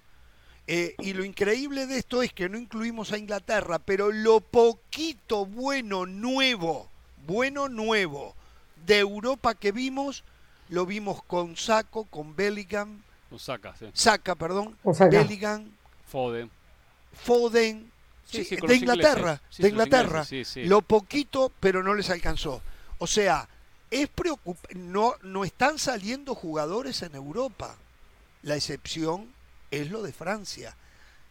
Por eso digo, las percepciones de vez en cuando hay que refrescarlas. Europeos de ¿eh? raíces europeas. Sí, sí, de raíces. jugadores exacto, europeos de exacto. raíces africanas hace muchísimo. Ah, no, muy no, sí, de eso sí, de eso Exacto. sí, de eso sí. Sí, sí, porque Alemania no saca, No, porque España no, no ha sacado, no. Italia ya vemos, no, no, Inglaterra no, sí no, por su no. plan de trabajo, y verdad, y Francia porque se ha logrado abastecer a través de, de lo que le aporta África. Eh, Primera eh, generación, segunda generación, lo que fuese, pero con un aporte africano. De eh, de Y Holanda de se ha nuevo quedado, hablamos de o sea, Saka y de Para el Bellingham. fútbol, Raíces para el fútbol que africanas de alguna manera. Perdón. Para el fútbol que, ha te- que para el fútbol que ha tenido Holanda, para la escuela que ha tenido Holanda. se ha quedado muchísimo. Exacto. Últimamente Holanda viene y compra en México, compra en Sudamérica, porque no están sacando jugadores. No están sacando. Eh, pero esto de verdad, esto es un análisis. Sí. Y yo me imagino que en Europa, en este mundial se vio clarísimo, pero clarísimo, que están descendiendo en cuanto a la calidad. A mí me llama mucho la atención lo de Alemania, me sorprende lo de Alemania, porque segundo mundial Sabemos que van a volver. Seguro, no tengo dudas. Van a volver como si se cae Brasil, Segundo sabemos que vuelve o mundial Argentina consecutivo que vuelve. eliminado en ronda de grupos. Yo entiendo que en un mundial a cualquiera le pasa, ¿eh? En un mundial, un mal partido, un partido más o menos, una victoria que no alcanza y afuera del mundial en primera ronda. Perfecto. Alemania dos seguidos, le llama mucho la atención. Sí, sí, dos sí. mundiales Sí. seguidos. E Italia cuatro seguidos, de los cuales dos no fue y dos fuera de ronda de grupos, le llama muchísimo la atención. De nuevo, ¿eh? En, en Europa hay tres, en Conmebol hay dos, en Europa hay tres. Conmebol son 10, en Europa 53.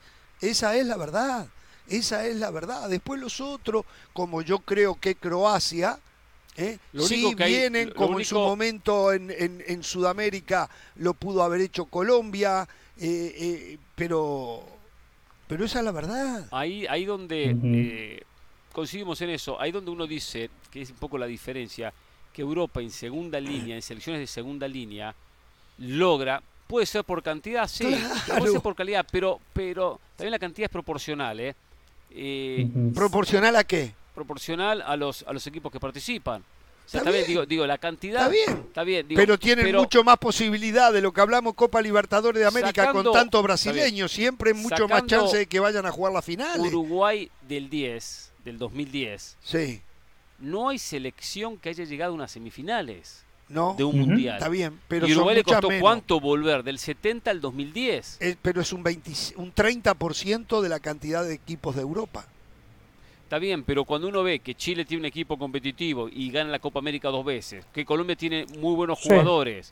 Que Ecuador tiene un muy buen arranque de Copa del Mundo y una buena generación Sí, joven. juegan en Entonces, Europa. Ahí donde uno dice, bueno, no, qui- no, no que uno pretende que todo el mundo- Y tengo que incluir también a México y a Estados Unidos.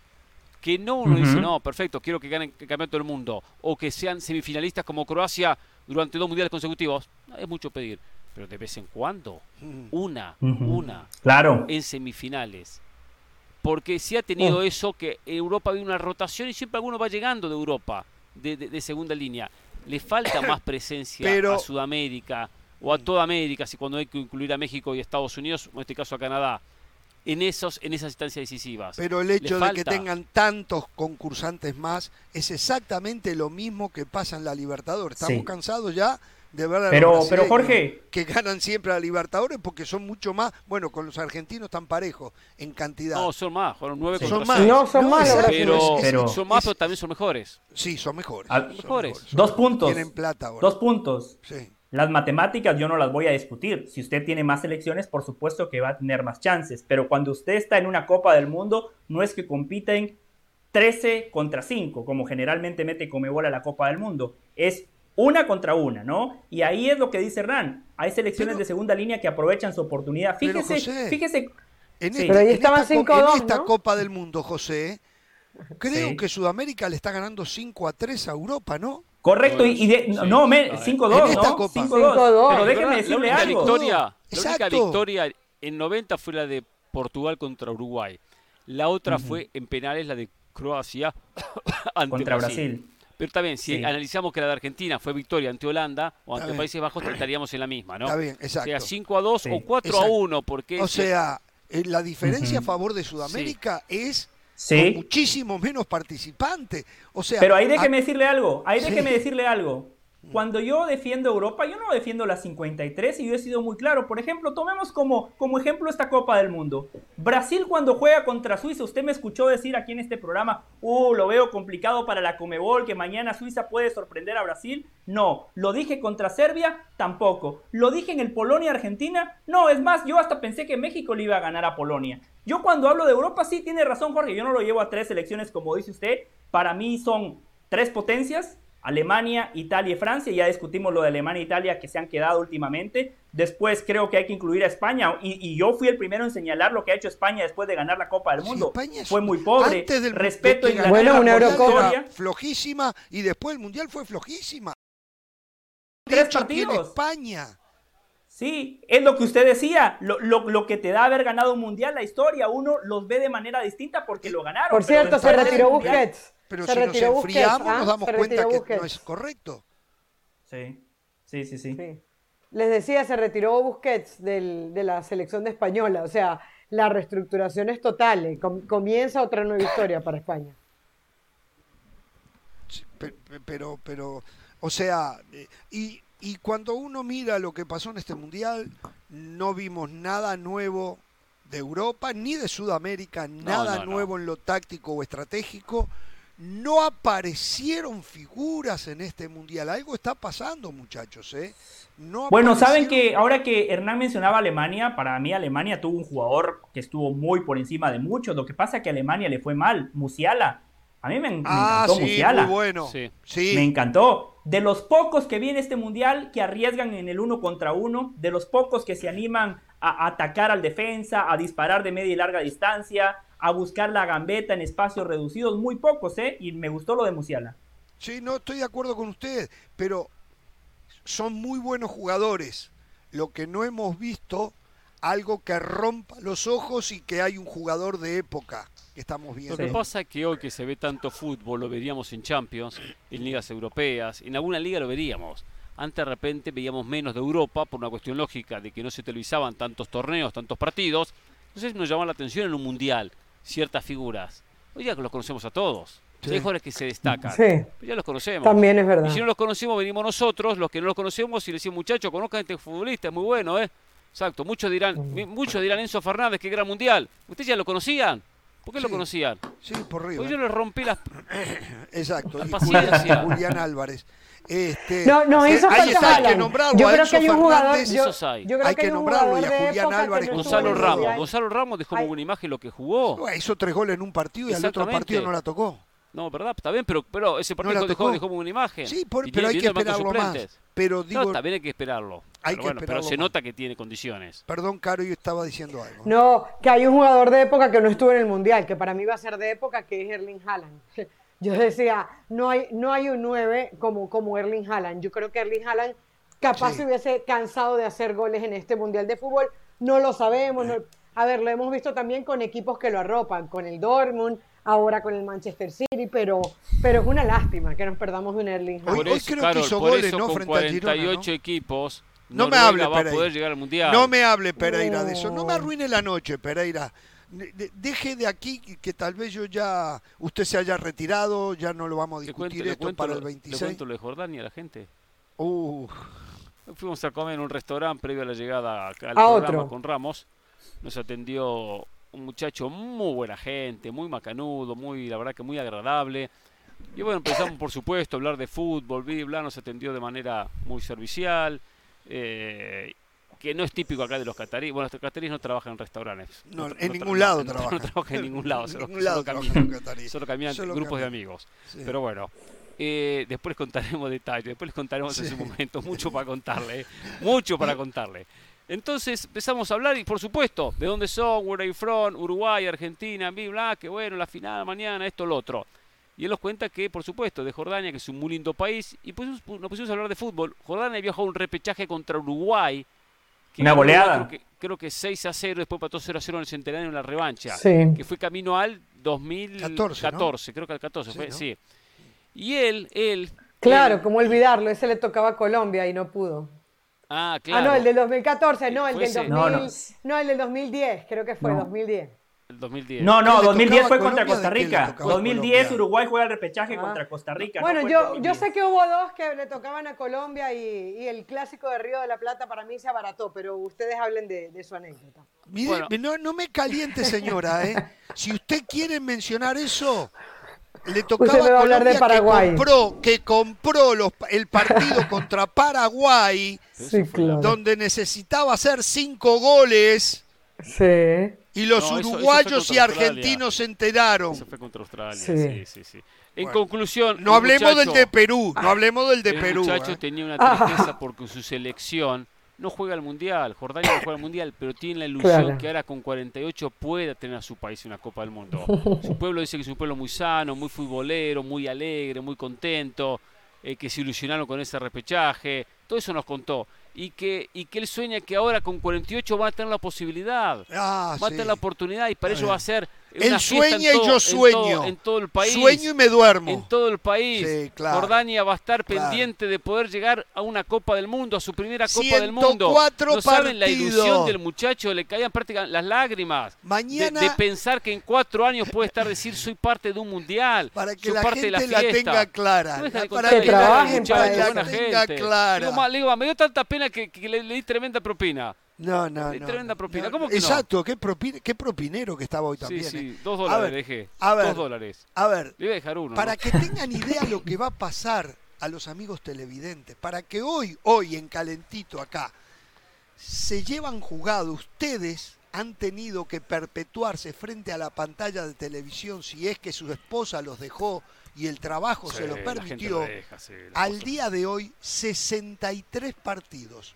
Mañana va a ser el 64. Bueno, dentro de tres años y medio, tienen que agregarle 40 partidos más, van a ver. 40 partidos más, donde va a jugar Lituania, Jordania, eh, Qatar. eh, este eh, sí, Jorge, una corrección. No es que van a haber 40 partidos más. Van a jugarse 40, van a jugarse 40 partidos más porque la gente no los va a ver. Sí, es verdad, es verdad. A Yo- su país, yo- sí, este muchacho va a ver a Jordania. Está bien, y por él no jodemos, perdón, por él no, no tenemos No que todos vea, clavar no a ver vea. 40 partidos más, y usted y yo y Carolina y José a la noche tenemos que venir acá y tenemos que ver a Jordania, Pereira, para poder hablar a la El noche país- de El país se Jordania. va a paralizar cuando juegue una Copa del Mundo. No me Y espero que Uruguay le gane. ¿eh? Ya no, No, le gana ni a Corea, ¿eh? No me embrome. No, que- Que le ganen a Jordania, ¿eh? eh, sí, Por suerte, que bien los coreanos con los autos, ¿eh? Qué bien, la verdad, sí, cómo sí, lograron sí, sí, Yo- sí. llenar con una... ¿Saben una cosa? Hoy estábamos hablando lo de Gignac. Sí. Vamos a hablar de Argentina-Francia la final Sí, de mañana, ya, ¿no? ya, Porque ya vamos a hablar, ya, digo esto, y, y de Sí. acá le doy el puntapié inicial. Y yo le decía que yo quiero que mañana gane Argentina, lo que yo creo que no puedo gritar un gol de Argentina, eso no me van a hacer. Bueno, Antoine Griezmann 5 publicó a 0 ganó Uruguay a Jordania. Fue en 2013, sí. 5. 5 a 0, sí. En Antoine, la ida, ¿eh? La- Antoine Griezmann lo- publicó en sus redes sociales diciendo, la final contra Argentina la jugaré con los botines de mi segunda patria, Uruguay, porque nunca ha perdido una final del mundo y Argentina sí perdió con Uruguay.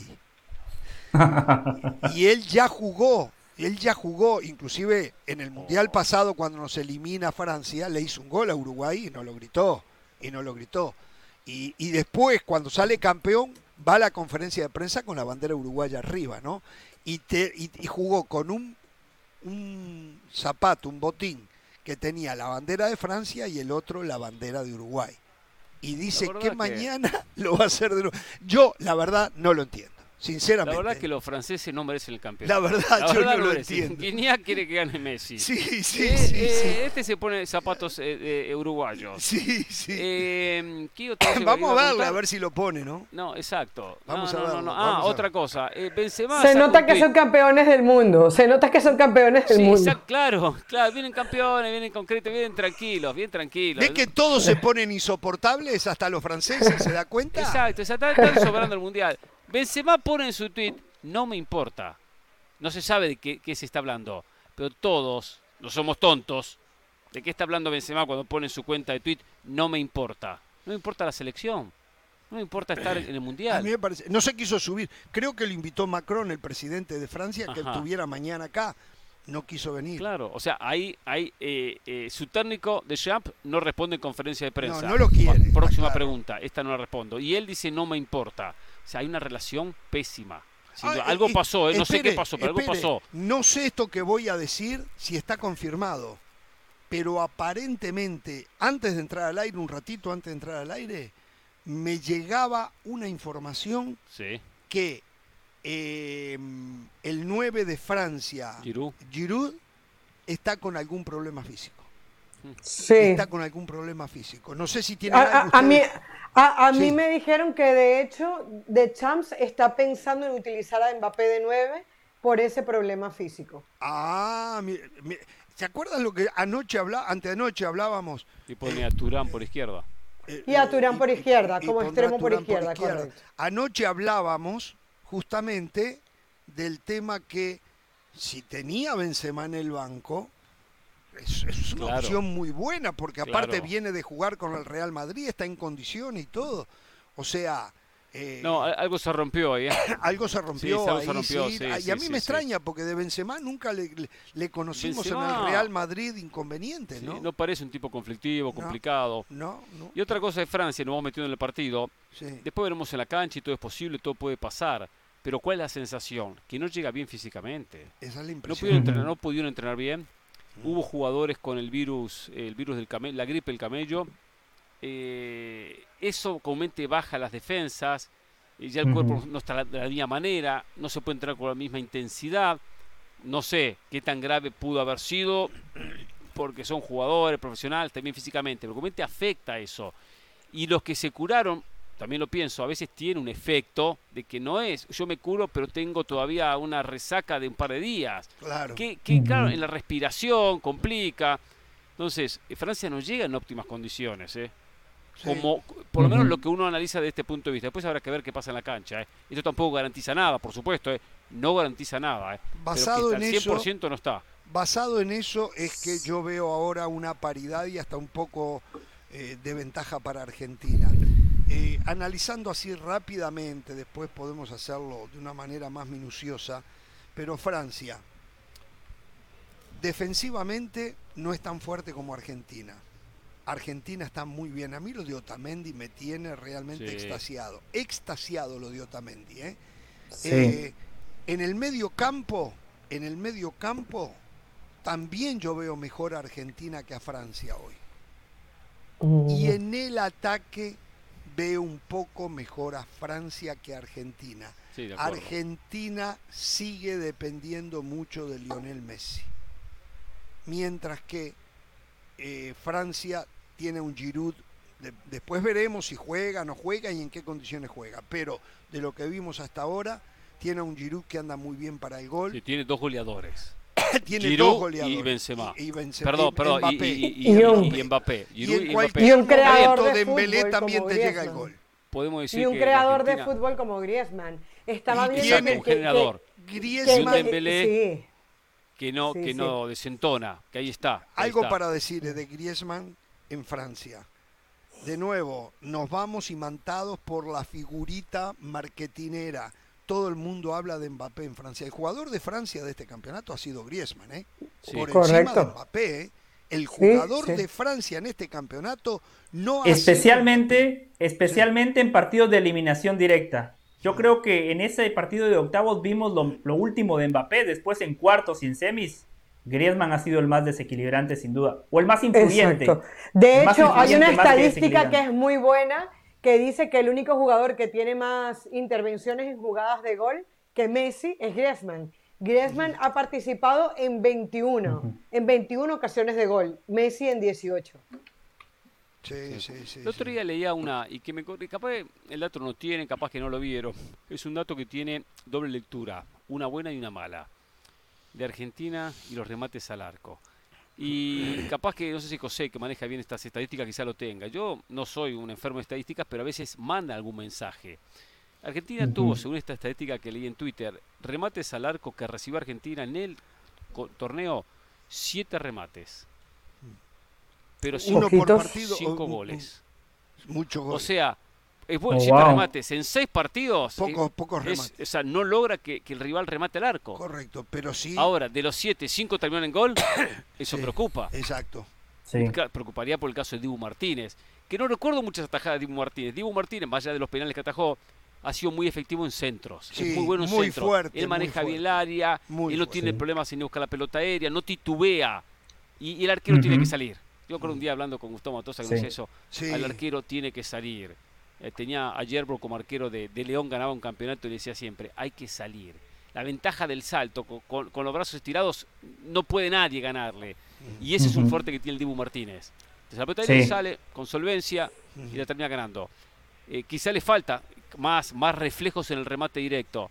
Y es verdad, le han pateado poco a Argentina, lo cual es un mérito producto de que ha defendido bien, no ha dejado que, el rival le patee al arco. Pero los rivales han sido muy Y de los rivales. Ajá. No, y de los rivales. Porque han sido equipos que siempre han pensado que Argentina es superior. Claro, también. el Dibu Martínez Hernán le recuerdo una gran atajada. ¿eh? Para mí es el guardameta de equipo grande, la, que tuvo contra Australia. Contra Australia. Ah, claro. Ah, fue impresionante. sí. Sí, sí, sí, impresionante la tajada. Después los goles contra Arabia, a ver, fueron un par de golazos, ¿no? Eh, después contra Holanda, uno pelota parada. Bueno, los dos pelota parada, la segunda de laboratorio. O sea, yo creo que poco pudo hacer, pero cuando la pelota va al arco y el arquero puede reaccionar, yo creo que el Hugo Martínez ha estado bien. Y lo que usted dice, Hernán, cómo maneja el área, esa es su principal virtud. Qué bien que descuelga los balones al primer poste, al segundo poste, la ascendencia que tiene sobre el grupo. Yo quería decir algunas cosas sobre los temas que ya abordaron algunas cosas, Jorge, que para mí sí son muy importantes. Los futbolistas que fueron parte del proceso de Argentina y que por X o Y motivo no entraron en la lista final, están en Doha, como Muso, como Lo Chelso y muchos otros. Eso habla de unión.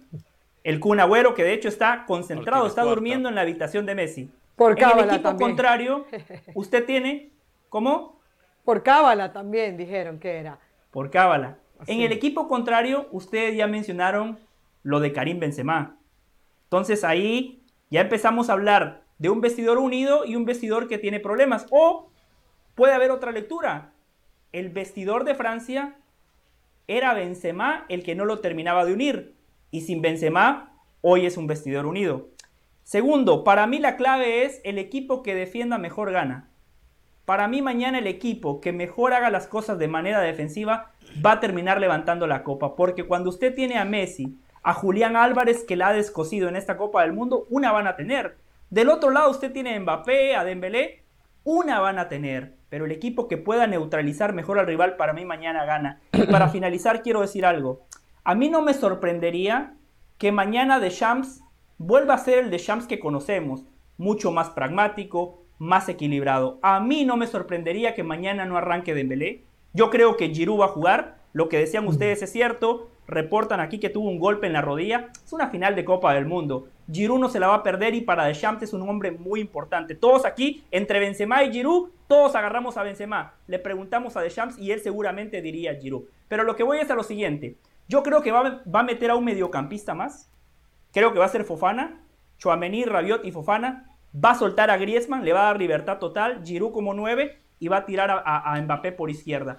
Si Argentina está tomando precauciones por el ataque de Francia, Deschamps tiene que tomar precauciones porque enfrente está Messi, el jugador que te inclina la balanza, lo dijo el Dibu Martínez, una final pareja, pero nosotros tenemos a Messi y yo coincido plenamente con esa opinión. A ver, eh, esto otra vez es de la manta corta, ¿no? Eh, hace sentido lo que Del Valle dice, pero por otro lado, la mejor salida que tiene Argentina es por izquierda con el huevo Acuña, que viene descansado, estaba suspendido el partido anterior, no lo jugó. Y allí Dembélé ha, hecho ha estado dedicado muchísimo Dembélé a defender más que atacar. Eso es cierto. Ha hecho, un, trabajo bárbaro Dembélé. Sacar a Dembélé para ponerle, no una marca fija, pero hacerle una sombra a Messi, tratar de controlarlo más, es desprotegerte por el otro lado, donde el huevo acuña puede ser desnivelante. Yo no estoy tan seguro si lo hace que debería hacerlo. Y no estoy seguro de que lo vaya a hacer por esto mismo, porque justamente descomprime por izquierda Argentina con el huevo Acuña. Y le ha dado, bueno, al punto que hasta un penal le hicieron.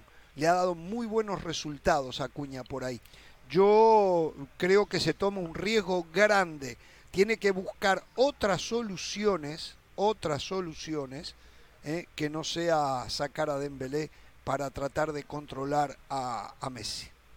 Y dicen que una de las cosas que, que, le preocupa al mismo de Champs, por el otro lado, ya hablamos del lado de Dembélé, es Mbappé, porque incluso ya, ya se ha mostrado Opta, creo que fue el que mostró esa estadística, y dice que, eh, que Mbappé participa muy poco, pero muy poco en, la, en la defensa, en la recuperación. es un jugador explosivo, es un jugador que va para adelante, pero que a la hora de, de defender se preocupa muy poco, eh, a diferencia de Griezmann o el mismo Dembélé. hay que ver porque incluso Messi lo hemos visto defender como otras veces no lo había hecho eh, con Argentina.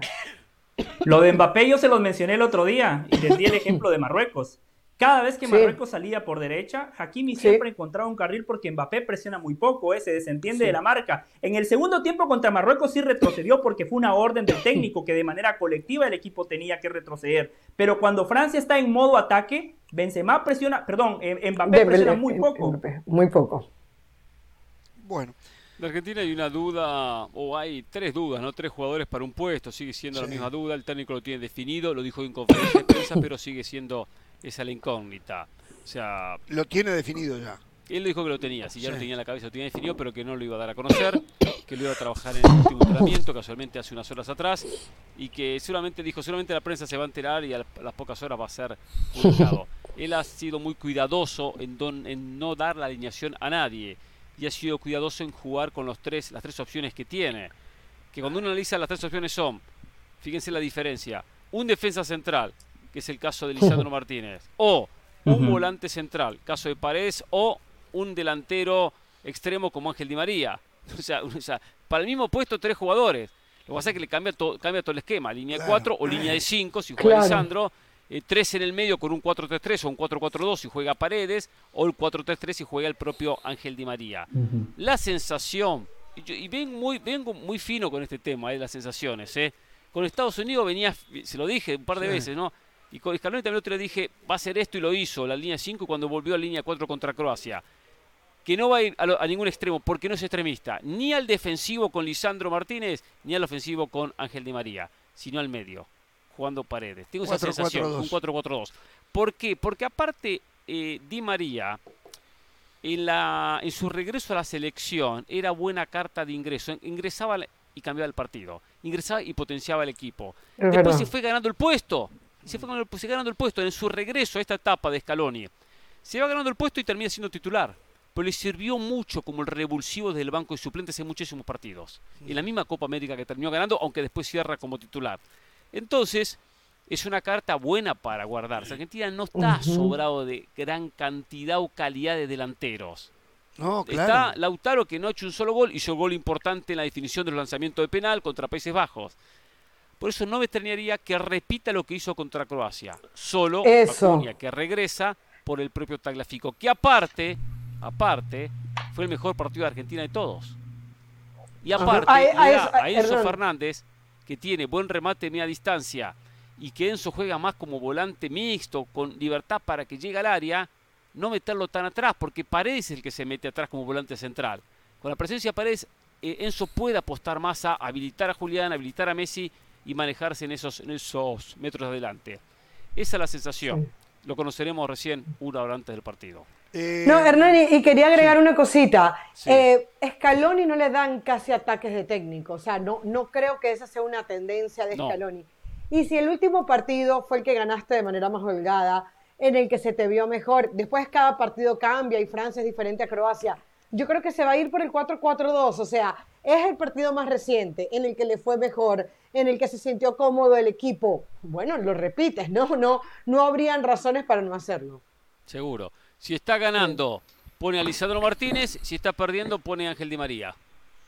Así es. Exacto, exacto. eh, yo coincido con Del Valle. El que defienda mejor va a ganar. Creo que va a ser un partido de muy pocos goles, muy táctico y estratégico. Eh, a no ser. Ahora, si yo se la pongo diferente y le digo, el que rompa el bloque defensivo va a ganar. Sabemos que los dos defienden, con mucha gente defienden bien, porque andan con- siempre con el freno de mano. Si aparece Messi, desequilibra, lo gana Argentina. Si aparece Mbappé, desequilibra, o Giroud, gana- lo gana Francia. Es lo mismo de otro Y- comentario. Y yo le digo, y yo le digo, el que marque el primer no gol es el que va a ganar. No sé el que marque el me- primer gol es el que va a ganar. El que marque el dijo primer Carol? gol es El que haga el primer el gol que- es el que gana. El que marca el primer gol es el que gana. Y eso es Ah. muy, eso es muy de final. Muy de Bueno, final. eh, eso es muy importante ese comentario porque a los dos les gusta jugar con espacios. Y con espacios, con espacios, son letales. Eh, Francia con espacio, hay que agarrar a Mbappé con espacio, ¿eh? No, te es mata, un tren, ¿eh? ¿Quién lo para? te mata, te Sumado a, a, a Dembélé y su velocidad. Molina va a necesitar ayuda ahí. Argentina con espacios, le le hizo los goles a Croacia. Los goles de Croacia y con el penal incluido Sí. son todos contragolpes. Sí, sí, sí, sí, sí. Y, Messi con espacio. Eh. Cuando Messi no aparece, dice Messi no apareció, perdón, no, Messi no apareció. No apareció porque le reducen el espacio. Contra México Claro. le costó. Cuando abre el partido, Messi con el gol, que apenas dan un poquito de espacio, México se adelanta y ahí que hizo Argentina. Lo definió porque Messi empieza a tener espacios. Claro. Eh, una cosa que le iba a decir, eh, en cuanto a la alineación de cuatro en el fondo, tres en el fondo de, de Scaloni. Hace sentido lo que usted dice, aparte, Francia atacar, atacar, ataca con un solo punta, Sí. porque eh, Mbappé no sé dónde va a jugar mañana, ahora lo que acababa de decir Carolina, pero arranca de menos de tres cuartos de cancha porque necesita espacio para su velocidad, para driblear en carrera y para poder rematar. Por lo tanto, la línea de cuatro es lo que hace sentido. El único problema en la línea de cuatro es que si Molina, el lateral derecho, es la, referencia de Mbappé, esa línea de cuatro va a tener que estar partida, no puede estar en línea, como literalmente le llamamos línea de cuatro, Claro. porque siempre tiene que sobrar uno por Mbappé. Si no, te mata Mbappé. Te mata Mbappé. Que cuando se juega con línea de tres, ahí siempre sobra uno, dos stoppers y un líbero. Y entonces estás más a resguardo de, Mba- de Mbappé. Mbappé es la carta de triunfo, o por lo que termina siendo o por lo que genera para que otro termine. Eh, más allá que el jugador de Francia, reitero, ha sido Griezmann y no Mbappé. Lo de Griezmann ya es un tema de los mediocampistas de Argentina para encargarse de él. Eh, no debe ser una decisión fácil la que tiene que tomar. Para parar a Mbappé, ya Pipo Gorosito dio la fórmula. ¿Qué dijo? Ah, ¿sí? ¿Qué dijo? Dijo eh, muchachos y citó puntualmente a Leandro Paredes, al Cuti Romero y a Otamendi. Para frenar a Mbappé, muy simple. Dijo pata y muslo y si se puede, muslo y pechuga. Eso fue lo que tuiteó eh, Pipo Gorosito. Yo veo, yo veo mejor a Argentina, yo veo mejor a Argentina por varios motivos. Caro decía, Scaloni no, no le da ataques de técnico, y es cierto, pero ha mostrado mucha personalidad, porque hoy Argentina tiene tres futbolistas titulares que en el primer partido no lo eran. Tiene a Enzo Fernández, tiene a Julián Álvarez y a McAllister. Es difícil cambiar cuando Argentina llegaba con un invicto de más de treinta y pico de partidos. Y el Sí. técnico tuvo la personalidad y la sensibilidad para hacer los cambios y aún así mantener armonía y mantener motivados a todos los futbolistas. Segundo, a Argentina ya la vimos contra las cuerdas. Pierde el primer partido y el partido contra México era una final. Y Argentina lo sufrió, pero lo, lo resolvió. Países Bajos le termina empatando en el minuto 100. Y en el tiempo extra Argentina hizo méritos para resolver el partido. No lo resolvió, fueron a los penales y aún así lo ganaron. A Francia todavía no la hemos visto contra las cuerdas. Sí, yo sé que arrancó perdiendo contra Australia, pero todos sabemos que era Australia. Tarde o temprano México le iba, eh, Francia le iba a dar la vuelta al partido. Hay que ver cómo reacciona Francia si mañana por primera vez en la Copa del Mundo de Qatar está contra las cuerdas. Tercero, para mí lo más importante. Tienen categoría los franceses. Sí, la tienen, la tienen, pero en este mundial, Jorge, yo no los he visto contra las cuerdas. Ese es mi punto. Para mí Argentina ha ido en línea ascendente. Queda la sensación no nada más de Messi, sino Argentina de manera colectiva, que el técnico encontró el equipo más allá de los cambios que mencionaba Hernán, puede cambiar el nombre, pero el equipo lo sigue encontrando. Y queda la sensación que el partido que disputa es mejor que el partido anterior. Francia arrancó muy bien, con un Mbappé notable, especialmente hasta la ronda de octavos de final, después de esa carta de Mbappé.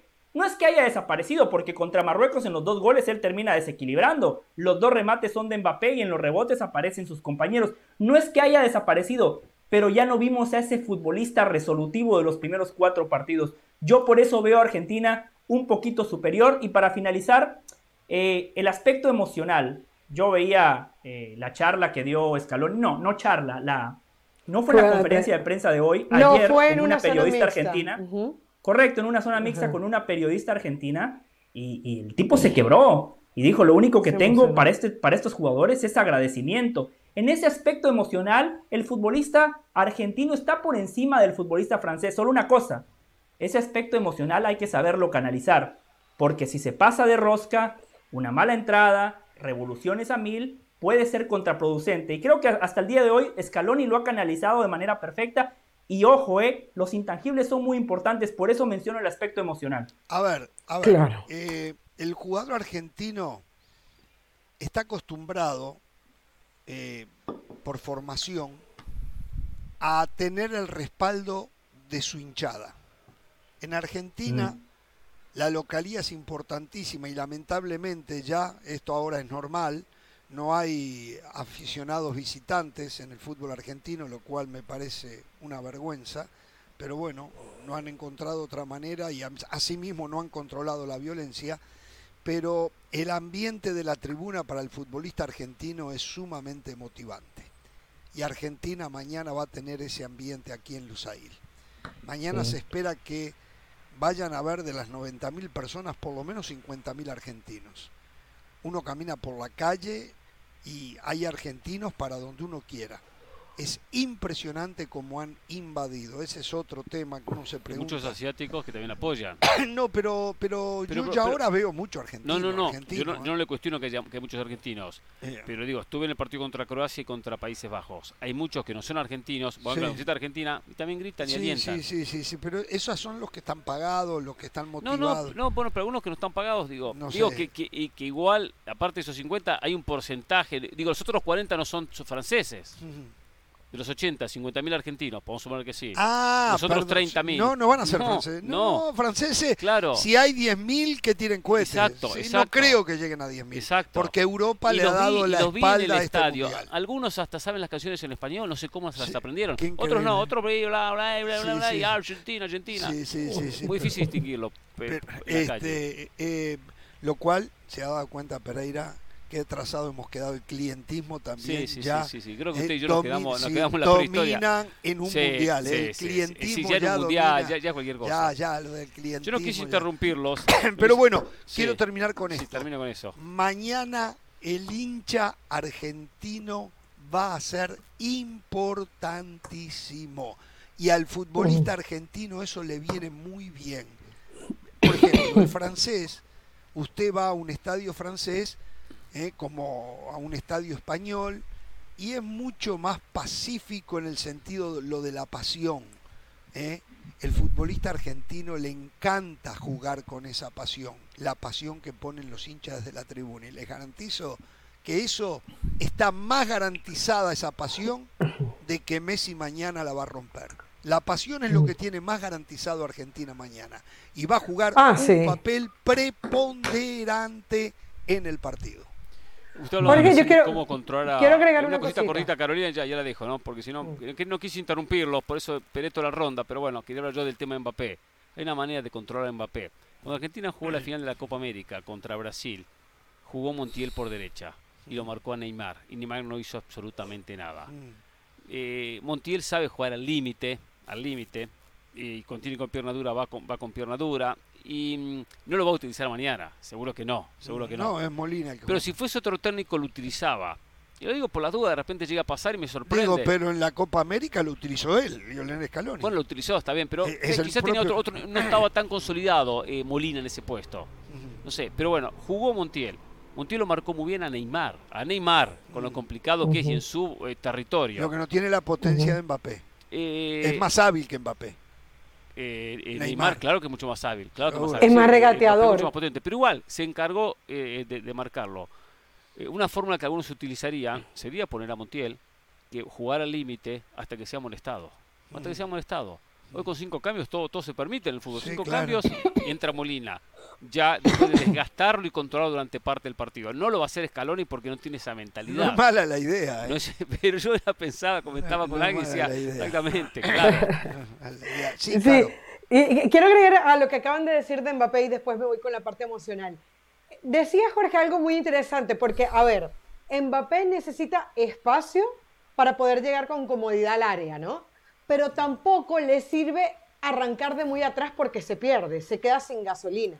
O sea, cuando, cuando Mbappé tiene que ir, tiene que hacer mucho recorrido para atrás, se termina perdiendo. Por eso es que a Mbappé muchas veces no le gusta ir a recuperar, porque sabe que en el ataque no va a llegar, no llega. O sea, eh, Mbappé es muy bueno en potencia, Mbappé es muy bueno cuando le pega el balón, pero ese gran recorrido yo creo que no lo tiene tanto, más allá de que va a ser mucho más seguido que el que, por ejemplo, pueda dar Messi. Messi es espectacular cuando, cuando eh, quiebra al central o cuando se mueve en el área. Mbappé es más potencia, Mbappé es más ir a lo vertical e ir hacia arriba. Un punto es eso, ¿no? ¿Dónde le permites moverse a Mbappé para que se sienta cómodo o no? Y a la parte emocional, que era lo que quería decir en un principio, que, hablaba del Valle, eh, y, yo por eso le doy mucha importancia a ese primer gol. Es importante eh, que Argentina se mantenga dentro del partido independientemente de lo, que, de lo que pase. Porque ustedes decían, si Francia o Argentina consigue los espacios, se va a hacer un equipo muy peligroso. Supongamos que Francia empieza ganando el partido 1-0. Argentina no se puede ir desesperado a buscar el gol. Tiene que hacer la gran Marruecos o, la gran Croacia o la gran Países Bajos. Esperar un poquito, seguir haciendo el juego que están haciendo y poco a poco ir encontrando los espacios. Porque si se va para arriba desesperado, se le puede venir la noche. Y lo otro, eh, Francia tiene jugadores con más experiencias como campeones del mundo. O sea, estamos hablando de que probables titulares de mañana Cuatro fueron titulares en el último Mundial de Fútbol. Cuatro más pudieran haber estado en el, en el banco de suplentes. Argentina no. Del Mundial del 2014 el único que repite es Messi, porque Di María no estuvo en aquella final, se pierde después de los cuartos de final. Entonces, ojo, ojo, porque el tema emocional aquí es importantísimo. Y de esos cuatro que menciona Caro, son la columna vertebral, ¿eh? Que para Deschamps van a misa siempre. Lloris, Barán, Barán. Griezmann y Giroud. Correcto. Sí, sí, sí, sí. Así que bueno, mm, espero que si, si Argentina gana el campeonato, espero si Argentina sale campeón del mundo, espero que haya un reconocimiento para Marcelo Gallardo.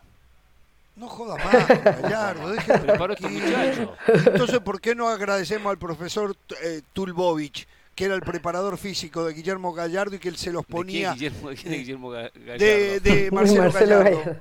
También, también, perfecto. Eh, agradezcámosle al profesor Tulbovich. ¿Quién lo llevó?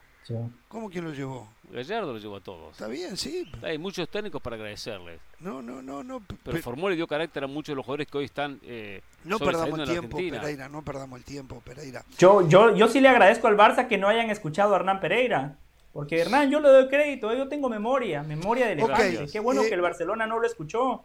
Porque... Voy a pasar una factura, pero voy a pedir que no me contesten que me vaya. sí, que, la aguanten, que se la guarden. Yo mis amigos ya no vienen más. Que se la guarden porque una vez más el tiempo pone todo en su lugar. Está bien. ¿Está bien? Acá fui contundente con los bailecitos de los brasileños cuando al rival ¿Otra lo, vez? Tienen, lo tienen en el piso y le hacen un gol y se ponen a bailar. Algunos que defienden, a veces sin hacer un análisis profundo o de repente por un tema cultural, no se detienen en otra cosa que lo cultural sin ver lo que ocasionan en el prójimo, que es el rival de turno, a quien están vapuleando, lo están, lo están goleando y le están tomando el pelo con el baile, aunque ellos se siguen escondiendo y todo Brasil, y Tite también lo dijo, como lo decían acá en esta mesa, la señora de las alas, el señor de Lo sostenemos, lo sostenemos. Que es cultural. Miren lo que pasó. ¿Se acuerdan que yo les había dicho que vi cómo en Brasil también molesta el tema del bailecito, ¿no?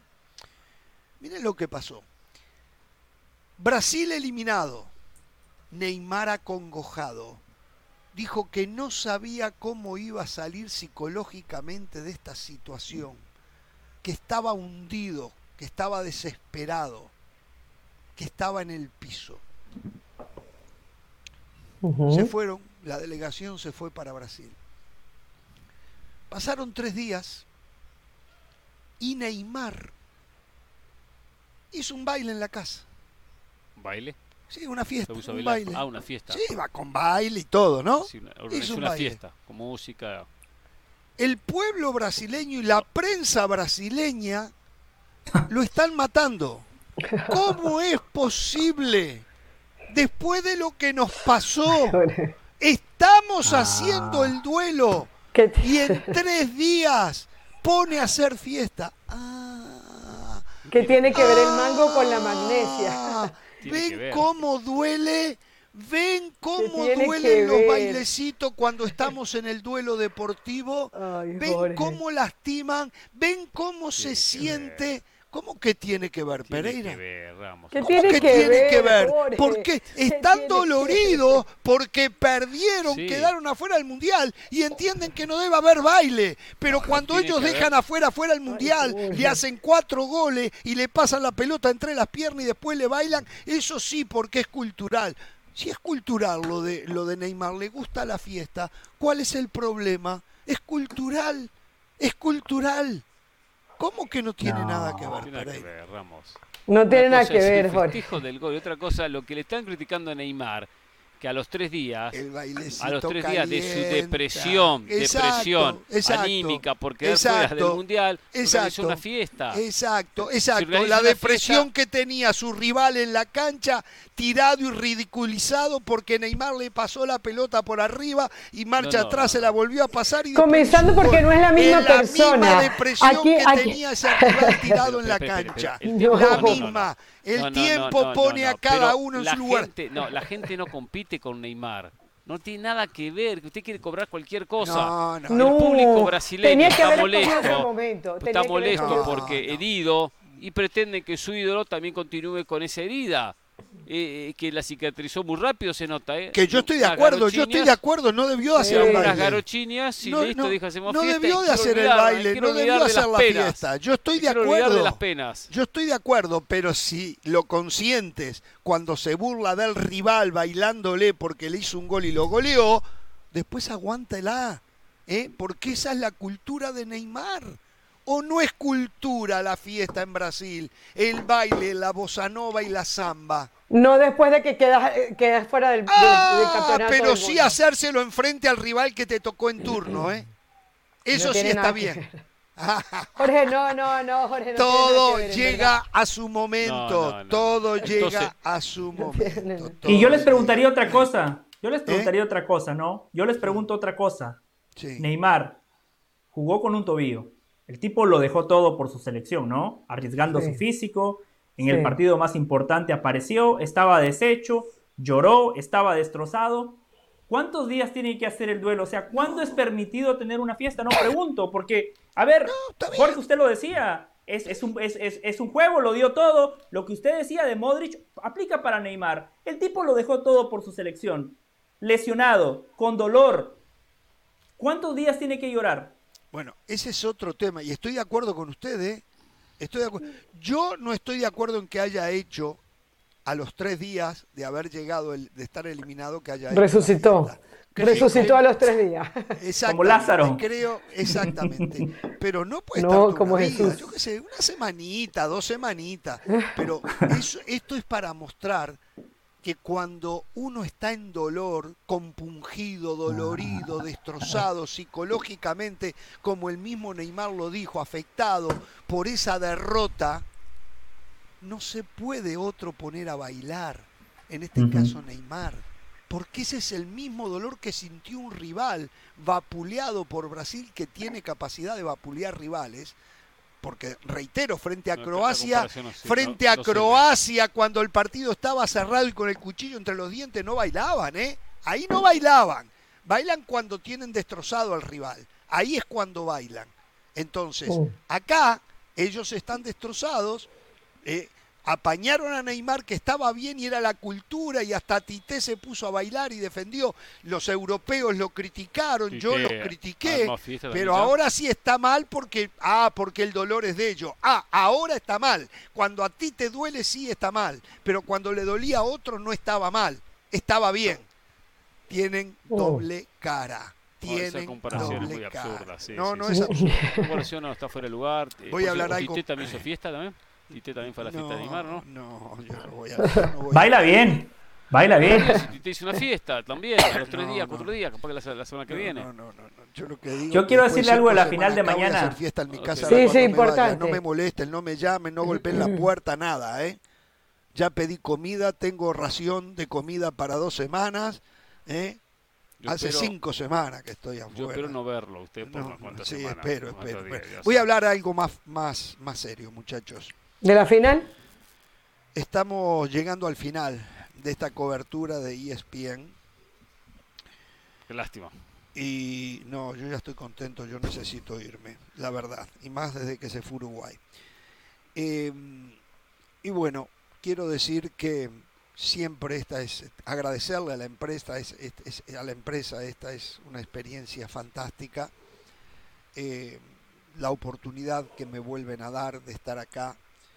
Eh, y, siento que hemos cumplido. Espero que el televidente también esté de acuerdo, y no solo los que estamos acá, sino eh, José del Valle, Carolina de las Alas, desde el aguante que nos hicieron desde allá, porque la idea era hacer el aguante por si había problemas técnicos que tuvimos algunos, pero los extraordinarios profesionales encabezados por, Mar- por Edgardo Matei y Brian eh, García los eh, han podido solucionar. Eh, simplemente decir eh, que me voy de este país con el poco conocimiento, porque en cinco semanas no se puede conocer mucho, pero que no me llevo la mejor de las imágenes de este país. Que mm, hay cosas que no me terminan de cerrar, hay cosas eh, que quedan claras, que no era un país para que se hiciera un campeonato mundial de fútbol, que la, mm, lo verdadero eh, es lo que sabemos todos que pasó, Mm. y sin embargo, para que pasara lo que pasó tenían que haber dos partes, ¿eh? el que quería el mundial y el que entregaba el mundial, y las sanciones fueron solos para los que entregaban el mundial y el que quiso el mundial se quedó con el mundial. Eh, hay mucho por hacer en este país, que seguramente nosotros no lo vamos a ver, pero la desigualdad que hay para con la mujer es realmente chocante. Es un choque cultural enorme, enorme. Este, tampoco vimos la organización espectacular, espectacular la organización, nada que decir de la organización, eh, pero tampoco vimos la amabilidad del catarí. Tampoco fueron oscos, ¿eh? No es que hayan sido, eh, que hemos sido mal atendidos, ni mucho menos. Pero yo por lo menos no aprecié la amabilidad, pasan por al lado de uno, jamás hay una sonrisa, jamás hay una mirada de cómo les va, precisan algo. Este, Un saludo, nada. un nada. saludo, nada. absolutamente nada, absolutamente Como que nada. ignoran a uno. Exactamente. uno- Mm. Eh, a mí, y esto habrán escuchado muchos discursos y disertaciones mías, a mí, cuando me prepotean con la plata, con el dinero, con, con el poder económico, a mí me molesta. Y aunque nadie me vino a restregar a mí en la cara la plata que ellos tienen, la sensación es que hay una prepotencia escondida a través del poderío económico. Y, y no me gusta, no es lo mío, no. Lo único árabe que hemos visto acá es cuando fuimos al desierto, que fue una experiencia fantástica, cuando anduvimos en camello, y después lo que ustedes ven acá atrás, que es este mercado árabe, que ha sido un poco eh, también armado, ¿eh? también armado, tipo Disney, ¿eh? para que lo tuviéramos acá. Después es un país que no ha mantenido sus rasgos más típicos de la región donde está eh, ubicado y, y no nos entregó nada, no, no nos parecía que estábamos en un país árabe. Eh, y todo como consecuencia de que eh, en base a- al derroche económico eh, hicieron un mundial, no sé, de- ficticio casi, ficticio, porque íbamos a la playa y veíamos unos barquitos que hasta el día de hoy con Pereira estamos seguros que esos barquitos los pusieron allí Bueno, para que la vista cuando uno llegara, Los pesqueros son ficticios. los pesqueros son ficticios, para que la vista cuando uno llegara en fuera fila, así. todo, en filas todo cantando. Los Exacto. pescados en las manos, yo no lo he visto nunca cantando, o sea, ¿verdad? Como si para estar en- igual que en Disney. Igual que en Disney, sí, igual que la en. Disney. La FIFA, la verdad, una vez más se le escapó la tortuga. Una vez más. Ganan muchísima plata, todo. El señor Infantino dijo que este fue el mejor mundial de la historia. No sé en qué se refiere. La calidad de fútbol no, y eso no es culpa del país. La calidad del fútbol estuvo muy lejos de otros mundiales que hemos visto. Ni que hablar, por ejemplo, México 86, por decirles uno. La calidad del fútbol estuvo sumamente bien organizado, con aficionados ficticios, vestidos de argentinos, brasileños, hasta uruguayos eh, y mexicanos. Faltó pasión en las tribunas. Faltó pasión en las Sí, sí, sí, tribunas. Eh, el tema del- de, la, de los boletos no trabajó bien tampoco. No sé, no sé, no sé de qué habla Infantino. Yo creo que primero hay que, al país que quiera organizar, tienen que ir y oler a ver si hay fútbol. A ver si hay olor a fútbol. Mm. Eso hay que mantenerlo. Eso hay que mantenerlo, muchachos. Primero que le pongan el olor a fútbol al lugar para después llevarle el fútbol. Pero la verdad, en mi opinión, eh, quedan en el debe. ¿eh? Quedan en el debe. Sí, yo tengo una sensación muy similar, muy parecida. Lamentablemente no tenemos mucho, mucho tiempo. Siempre dije que era un mundial en Disneylandia, un Disney World. Siempre lo dije desde que llegué, me di cuenta y me dio la sensación y, y después no me equivoqué en el orden. ¿eh? Como, creo que como orden, como inversión, no debe, haber, no, debe haber, no debe haber habido ningún mundial en la historia. Pero el resto estoy, estoy de acuerdo. ¿eh?